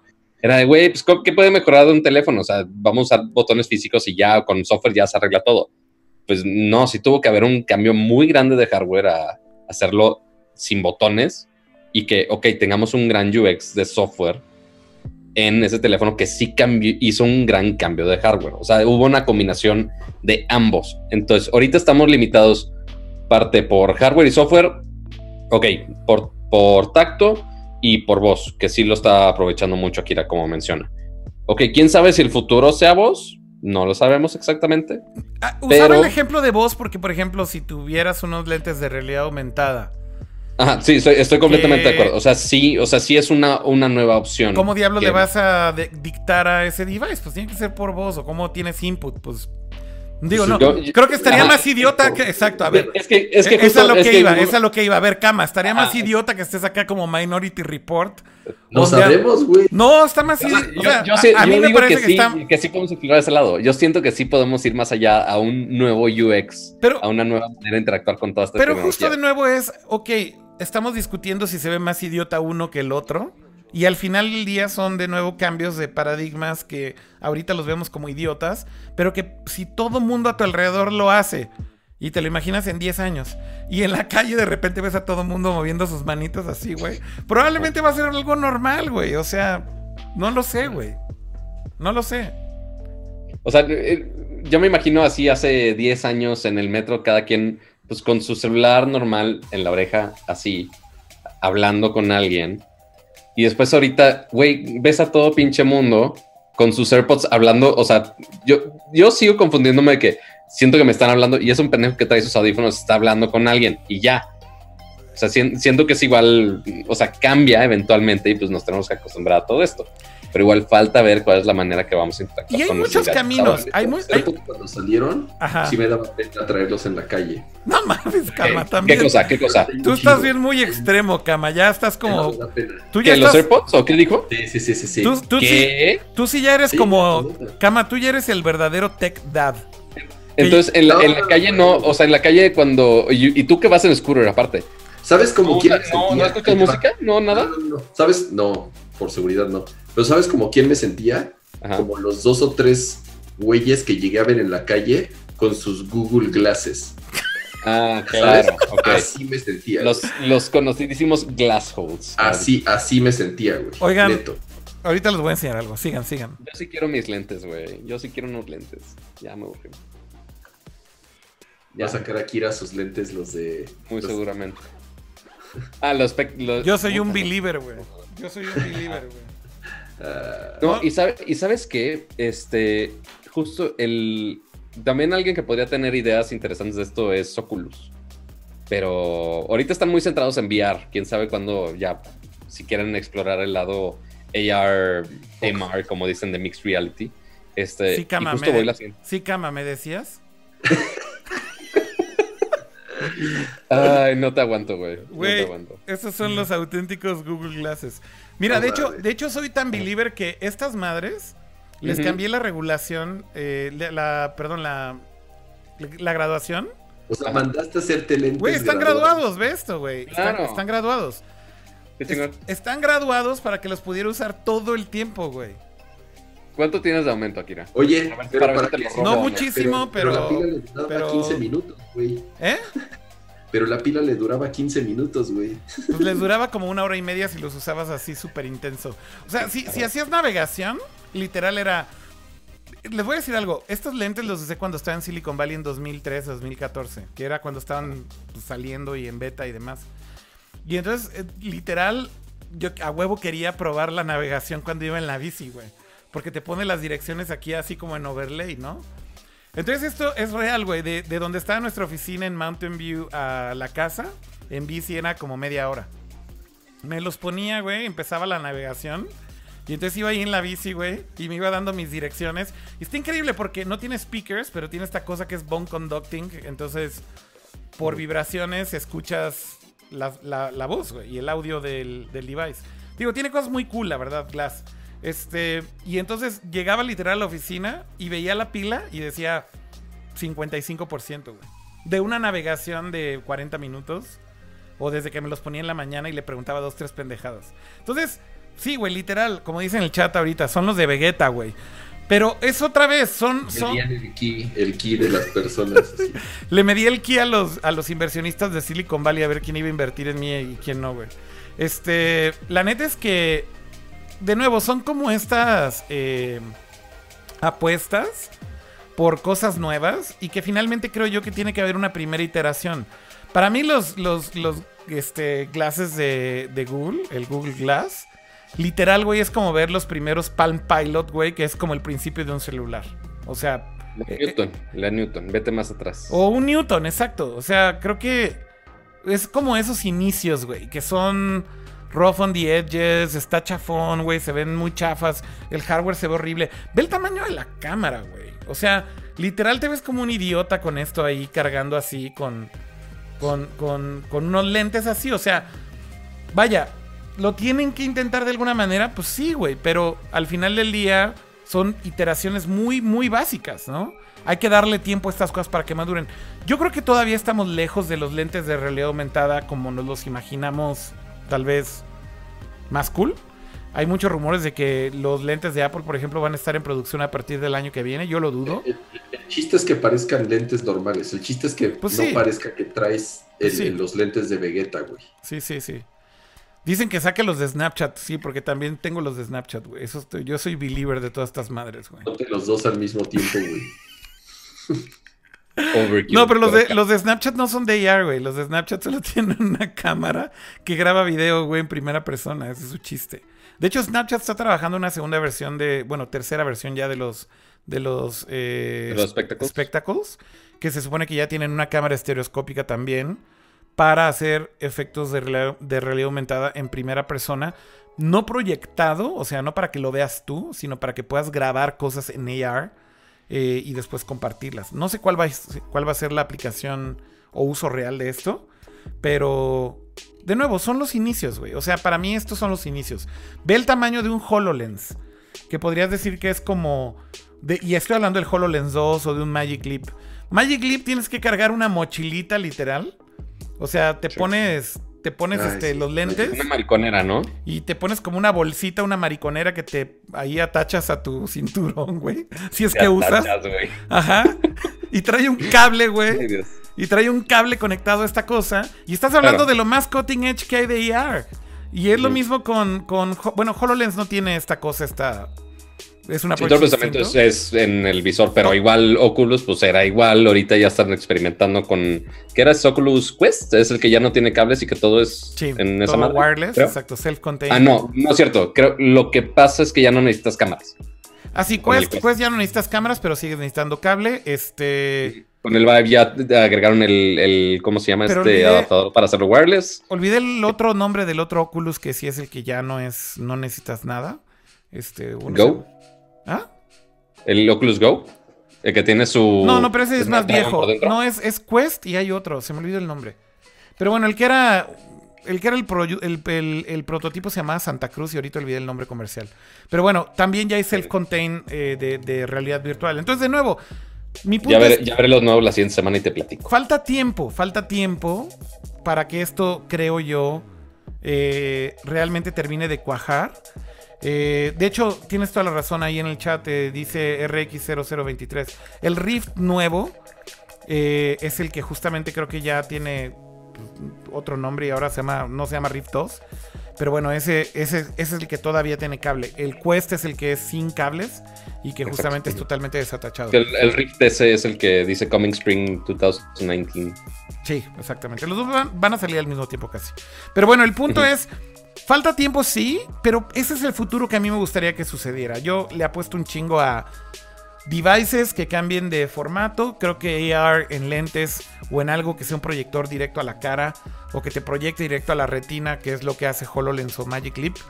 Evolucionado sobre el tiempo con una forma tal vez mucho más natural como lo que hoy en día tenemos. Y tampoco estoy diciendo que sean este tipo de lentes, cama. O sea, si son los lentes que parecen de Robocop, güey, pero se ven cool, güey. O sea, ojo, pero se ven cool, güey. Y son ligeros y son pequeños. I don't fucking mind, güey. O sea, yo doy mi dinero por salir a la calle como con cosplay de Robocop, güey. Si están chingones y la experiencia es buena, güey. La neta. Suena algo muy Akira, honestamente. O sea, pero el punto es. Es que, es que esos son nada más como cambios de paradigmas psicológicos del usuario y de los humanos, güey. El hecho de que ahorita nos caguemos de la risa y digamos, güey, si se ven como unos le. ¿Ubica los lentes de Robocop qué horribles son? Pe- pe- pe- Pero Robocop es el casco. Sí, yo sé, pero si nada más ves como el visor. Ah, ok. como de de cíclope. Ajá, sí, exacto. que es así como de cíclope. O sea, mira, güey, nada más te voy a decir algo. Yo sí me veo saliendo hacia la calle con ese visor, güey, de Robocop, güey. O sea, quítale el casco, güey. Pero si me dices, en cinco años, güey, este es el puto futuro, güey.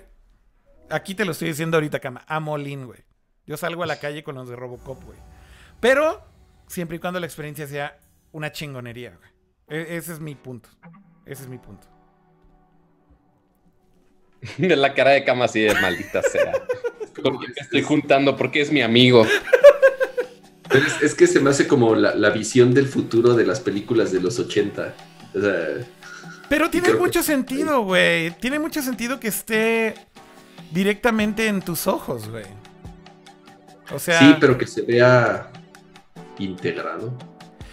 o sea, O sea, es como me estoy Watch, yendo, evidentemente me estoy yendo, me estoy yendo a un extremo muy pitero. alguien puso el, el- justo el, el ejemplo de, de los Power Rangers que se podían comunicar con el reloj y era algo súper imposible para nosotros, güey. Y, güey, ya traes un Apple Watch en tu muñeca. Pero, por, eh, más, por más feo que sea el diseño del Apple Watch. pero el Apple Watch se ve como un reloj normal.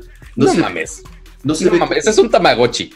No, a lo que voy no, es, o sea, sí el se ve como reloj es un reloj digital normal, ¿me entiendes?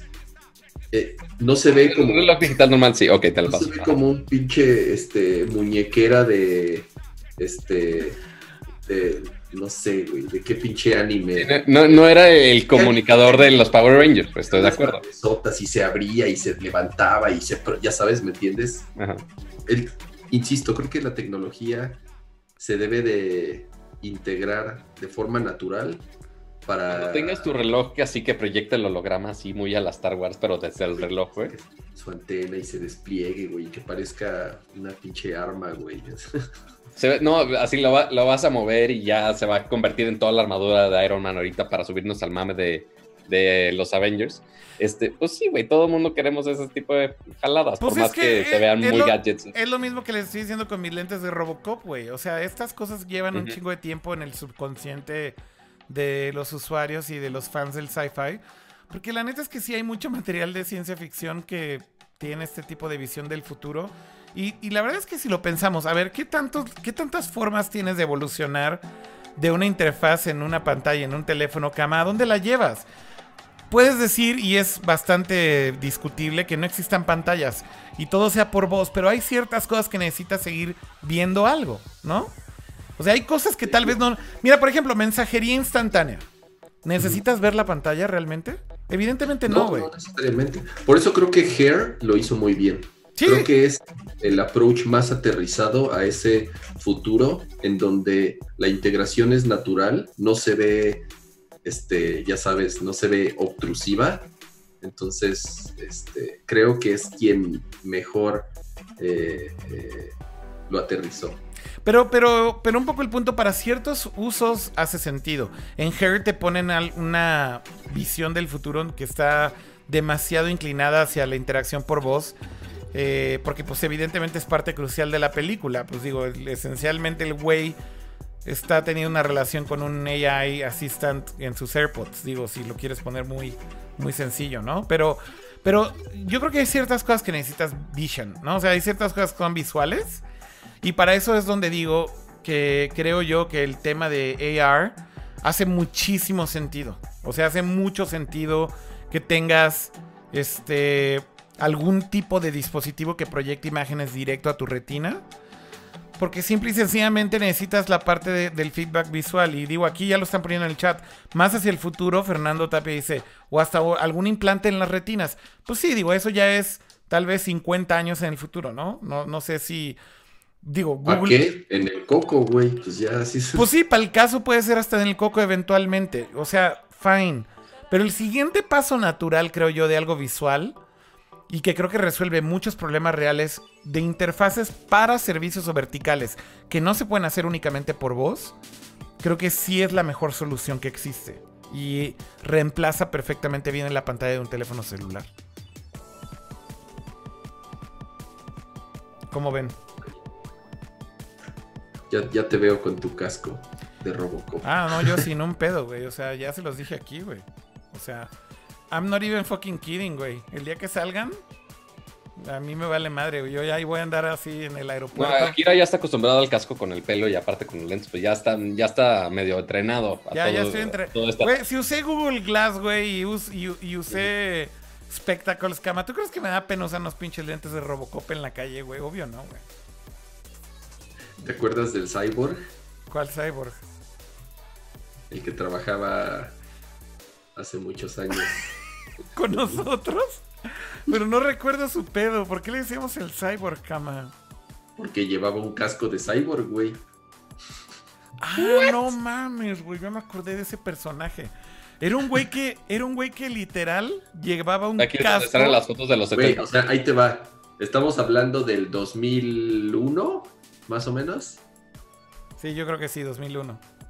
¿No tienes cortinilla para el cajón de los recuerdos o algo así, güey? No, no tengo, pero, pero es totalmente random, güey, esto, güey.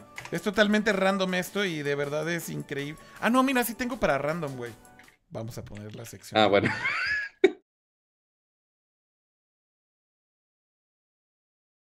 Yo ya estaba listo, güey, para hablar de la cortinilla. No, lo siento, lo siento, no funcionó.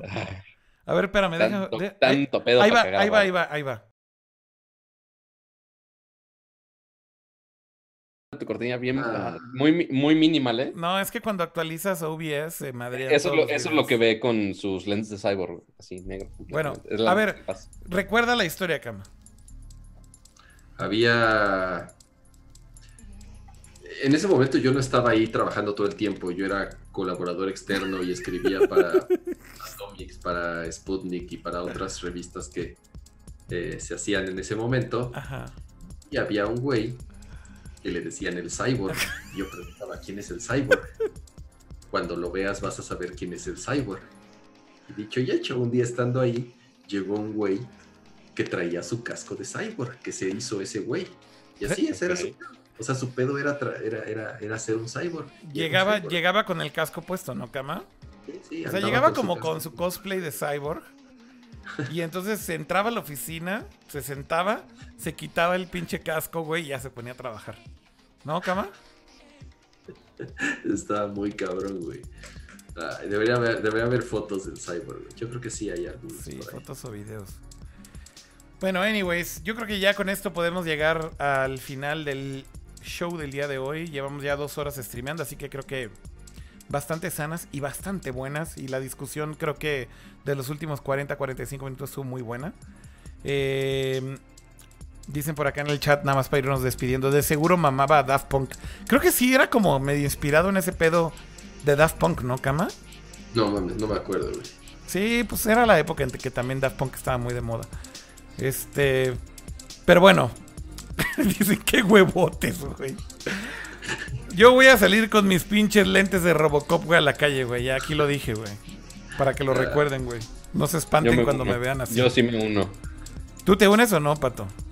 Sin pedo alguno. O sea, yo, yo sé, o sea, sí lo he pensado así. El caso hipotético, y ya ustedes los en los comentarios me dirán, güey, si ya empiezan a decir, güey, puedes tener tu visión así de hologramas, si te implantan una madre en el cerebro, ¿serías de los primeros en usarlo o no, güey? A huevo que sí. Yo, yo sin pedo alguno, güey. A huevo que sí. ya, los, ya los demás me dirán, no mames, que con el, con el pedo de implantes y como más del rollo biotechnology, biohacking y demás, siento que sí es mucho más riesgoso. Por ahí he tenido pláticas muy, muy densas de esto con, con un cuate en Japón, con este artista que se llama Daito Manabe, del que por, por cierto hoy estaba hablando del que el show que hizo en Coachella estuvo increíble. Este, y justamente me decía que él tiene planeado ya este, hacerse una cirugía para ponerse un implante. Este, y hay mucho research, de hecho, de, de varios, sobre todo universidades en Japón, que de hecho ya han probado este, ciertos chips que tienen cierta funcionalidad bastante interesante, ¿no? Entonces puedes hacer como ciertas eh, lecturas de tu cuerpo. Entonces detectan movimiento, detectan eh, como qué estás haciendo en un tal momento. Eh, y entonces dice que pues teniendo ese chip ahí implantado, básicamente puedes estar traqueando tu cuerpo pues en tiempo real con ciertas cosas o ciertos movimientos. Está muy cabrón, güey. O sea, digo, eso sí ya me da mucho más miedo. Eh, y de hecho ese implante del que me estaba hablando, literal, me enseñó los videos. Hay gente que los tiene implantados, que están haciendo como este beta testing, si lo quieres ver así. Y no recuerdo el nombre de la universidad, pero les voy a la próxima vez que hagamos Nerdcore se los comparto. Y literal, güey, o sea, hay videos así de ya una vez implantados el tipo de cosas que pueden medir y demás. O sea, es real, güey, vaya, o sea, estas cosas funcionan a un nivel básico, pero están funcionando, ¿no? Eso ya se me hace muy hardcore a mí, o sea, lo que iba es... Eso sí creo que no lo intentaría yo hoy en día. Sí se me hace demasiado. No, y falta mucho, mucho, mucho. Sí, está, está muy cabrón. Pero bueno. Ok, pues despidámonos del chat. Muchas gracias a todos los que están por ahí viéndonos en el chat y nos acompañan el día de hoy aquí en Nerdcore Live. Eh, un saludo a todos. Eh, gracias, Pato, y gracias, Kama. Pato. Gracias, gracias por convocar nuevamente la reunión después de no sé cuántos millones de años y eternidades. Este, anuncios parroquiales que necesito. Está toda la vista previa de los Galaxy A de Sao Paulo en mi canal. Debo de sacar el review del S10 Plus semana. Y también la siguiente semana voy a San José, que va a ser el F8 de Facebook, entonces va a haber muchas noticias curiosas, se hace de Facebook, Instagram, WhatsApp, este, inclusive también de Oculus. Sí, de realidad virtual también. A ver, a ver qué novedades hay por allá y se las traigo. Buenísimo. Eh, de hecho, me llama mucho la atención lo que va a presentar Facebook por allá, así que ya veremos a ver qué, con qué salen. Creo que ahorita están en un mal momento con los developers, así que tienen que hacer algo o muy interesante o muy nuevo, pero ya veremos. Buen viaje, Pato. Ándale, gracias, ahí nos vemos. Gracias también a ti, Kama. No, hombre, como siempre, un gustazo platicar con ustedes. Eh, se puso muy bueno, como dices, más de dos horitas. Y nos vemos, esperemos, la próxima semana. Quedaron muchos temas pendientes. Mencionaban ahí en el chat este, lo del PlayStation 5, obviamente todo lo que pasó con el AirPower, eh, los rumores de iOS 13. Eh, obviamente ya se empezaron a filtrar los siguientes iPhone, chorro de cosas. Entonces, esperemos este podamos vernos la próxima semana o lo más pronto posible para platicar de todo esto que se quedó eh, colgando. Oye, ahí con ese tema del Air Power, pues ahí tienes también otra compañía que canceló hardware, güey. O sea, Apple le echó reversa. Sí, no, sé por qué hablamos todo lo de Samsung sin mencionar este pedo, pero bueno. Sí, de hecho lo debimos de haber mencionado en su momento, ¿no? Porque pues también ahí tienes que... Algo no tan sofisticado, güey. Bueno, más, bien, más bien algo que parece... Ay, no, siempre no. Pero esto es importante, es algo que parece no tan sofisticado Ajá. terminó siendo un pinche fiasco porque sí es muy sofisticado lo que quería hacer Apple. O sea, el problema del Air Power es que la idea estaba demasiado ambiciosa. Básicamente era que pusieras el teléfono o los devices en cualquier área del Air Power y cargaran. sin Varios al mismo tiempo. o- y varios al mismo tiempo. Y entonces fue un tema ahí de. Yo creo que esa chingadera explotaba en sus laboratorios. físicamente complicada. Físicamente muy complicada y muy complejo de hacer. Y bueno, firma- finalmente terminaron la- por tirar la toalla. Pero bueno, a ver, aquí nada más para dejar la pregunta ahí al aire es. Tienes ahí dos casos de dos compañías muy distintos. Uno con algo tal vez que pareciera a los ojos eh, de alguien no tan conocedor de tecnología muy fácil y algo más difícil. Y sin embargo, la decisión de Apple prefirieron ni siquiera lanzarlo, ¿no? Este. Vaya. Yo, yo no sé si eso es bueno o malo, pero sí creo que hay una gran diferencia entre decir, este producto no es bueno, mejor ni lo saquemos. Y lo cancelaron y se tuvieron que tragar sus palabras después de dos años. Eh, y ahí tienes ahí otras compañías como Samsung que dicen, güey, nos vale madre, tenemos que intentar cosas nuevas. Here we go. Y si funciona, funciona y si no, ni pedo, ¿no? That's the way it is. Así es. Bueno, pues ya, no hay más que. No sé. Ya está riendo pato solo, güey. No sé de qué, güey. No, no, yo estoy tranquilo, yo estoy tranquilo. No, yo nomás me estoy riendo de los, de, de los viejitos diciendo tanta cosa, pues. Ok. Es broma, chingar, pero bueno, o sea, sí, podría dedicarme media hora más a criticar todo el pedo de los AirPods y demás, pero... Pero, pues, güey, dos años y que dijeran, sí, va a salir y que físicamente aparece en el packaging de los AirPods 2, yo de, güey, Sí, ¿Qué aparece. pedo? Aparece en los AirPods 2. Eso como que, mm, ¿por, por qué, por qué insististe tanto si ya sabías que no iba para buen camino? Pero, pero bueno, el punto es que no salió, nadie salió lastimado, ni sus carteras, ni sus nada, nada más las ilusiones de los Apple fanboys que iban a traer su cargador inalámbrico. Este, y aparte es muy, es muy cagado que, es muy cagado ver a las tiendas Apple que, inclusive ahorita la de Satapé que fui hace poco, tiene sus cargadores Griffin ahí súper X. Super así pi- en- en Vamos a decirlo uno. como es super piñatas, güey. Sí, o sea, no, no, es el no es el estilo Apple así muy limpio que digamos, este, pero los tienen en todas las putas mesas para cargar los teléfonos de la gente que llega. Pues sí. Entonces está muy cagado que a huevo tienen que recaer en un accesorio de alguien más para una función que ellos quisieron subirse al tren del mame. Correcto, correcto. Pues bueno, ya. ¿Se ¿Lanzarán algún cargador propietario? ¿Wireless? O sea, aunque sea nada más, o sea, tradicional de Sí, sí, o sea, Un para un teléfono. para un fucking device. Yo creo que Ah, deberían. Ya existe, acuérdate, acuérdate que... Bueno, el del Apple Watch. Este, Ya no, pero no vas a poner tu teléfono ahí. No, no, no, pero No. lo que dice Pato es que si saldría uno pon tu para el iPhone. O sea, un O sea, un chi, un chi de Apple. Sí, Sí. yo creo que sí. Sí, nomás para que no sea de, ah, oye, déjalo cargo con mi cargador inalámbrico Samsung. Pero te digo Mamá. algo, yo creo que, yo creo que también esa, esa ya la tiraron, ya tiraron la toalla, porque lo que estaban tratando de sacar con el Air Power no era precisamente justo un cargador wireless genérico, güey. Era una chingadera que querían que Sí. cargara tres devices al mismo tiempo. Sí, estoy de acuerdo. Sí- Entonces- sí, era algo bastante más ambicioso que un simple cargador. Exactamente, entonces como, ¿por qué tendrían que sacar un pinche cargador chido hoy en día? No creo, Siento güey. que ya hay decenas. Sí, let it go, o sea, ya. Tal cual. Bueno, gracias de nuevo a todos los que estuvieron en el chat. eh, un saludo a todos los que estuvieron en YouTube, en Twitch, Periscope y... No entró nadie de Mixer, güey. No, bueno. O sea, alguien- ¿Tenemos vivo ese mixer? al- pues estaba en vivo en Mixer y no había... Entré y había un viewer. No, bueno. ¿Alguien usará Mixer realmente? No creo de esta comunidad, ¿verdad? O sea, creo que es más realmente como de gamer. Y un saludo ahí al Clau que trabaja ahí, este, de Atomics, ahora está en Mixer Latinoamérica. Pero no, de verdad no vi por lo menos en el chat nadie que estuviera en Mixer. Está integrado Es también a el mi chat. servicio de streaming de Xbox, ¿no? Sí, correcto. Sí. Pues bueno, eh, un saludo a todos en el chat, muchas gracias y nos vemos en la próxima emisión. Hasta pronto, que estén bien. Bye. Bye.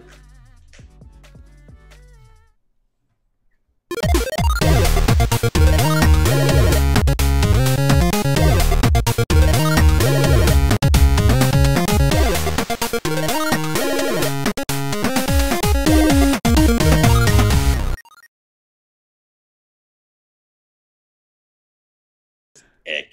Creo que, creo que sí se encimó tu, tu, tu voz con el outro. No, dice. Dice Kama que no. ¿No? O No. sí se escuchaba mi voz. Perdón, no le di, no le di este. Hijo. Güey, la, la mala costumbre, estoy bien pendejo, güey. ¿De qué? Nunca le di start ¿No recording. No, no, no, nunca le di start recording al local. Ah. Solamente se va a quedar el stream. Entonces ya Está no. bien. Pues ya está bien que se quede uno solo. No pasa nada. No hay pedo. Pero entonces esto No. va a estar también en el audio y en todo. Pues sí, ni paper. ¿Es, es oficialmente el after esto? Pues sí. ¿Es after? ¿Está en vivo este after? Ya Cama está que no, no puede. Así que más bien yo creo que hay que cerrar ya pronto. Más bien cerrar ya. ya. Cerremos ya el changarro, pues. Órale, pues. Mejor si grabamos seguro la próxima semana. Órale. Y hablamos más de play y todo eso. Regreso el, ¿qué es? Jueves de la siguiente semana. ¿Cuándo te vas? Me voy el lunes. Este, estoy como dos días en, en F8. Después del tercero voy a las oficinas de Facebook. Ok. Y, y ya el último día ya regreso para acá. Buenísimo. Pues sale y vale, pato. En los vídeos, pues ahí les traigo los chismes de Facebook. Órale. Cuídense mucho. Que estén bien. Bye. Bye. Bye, bye.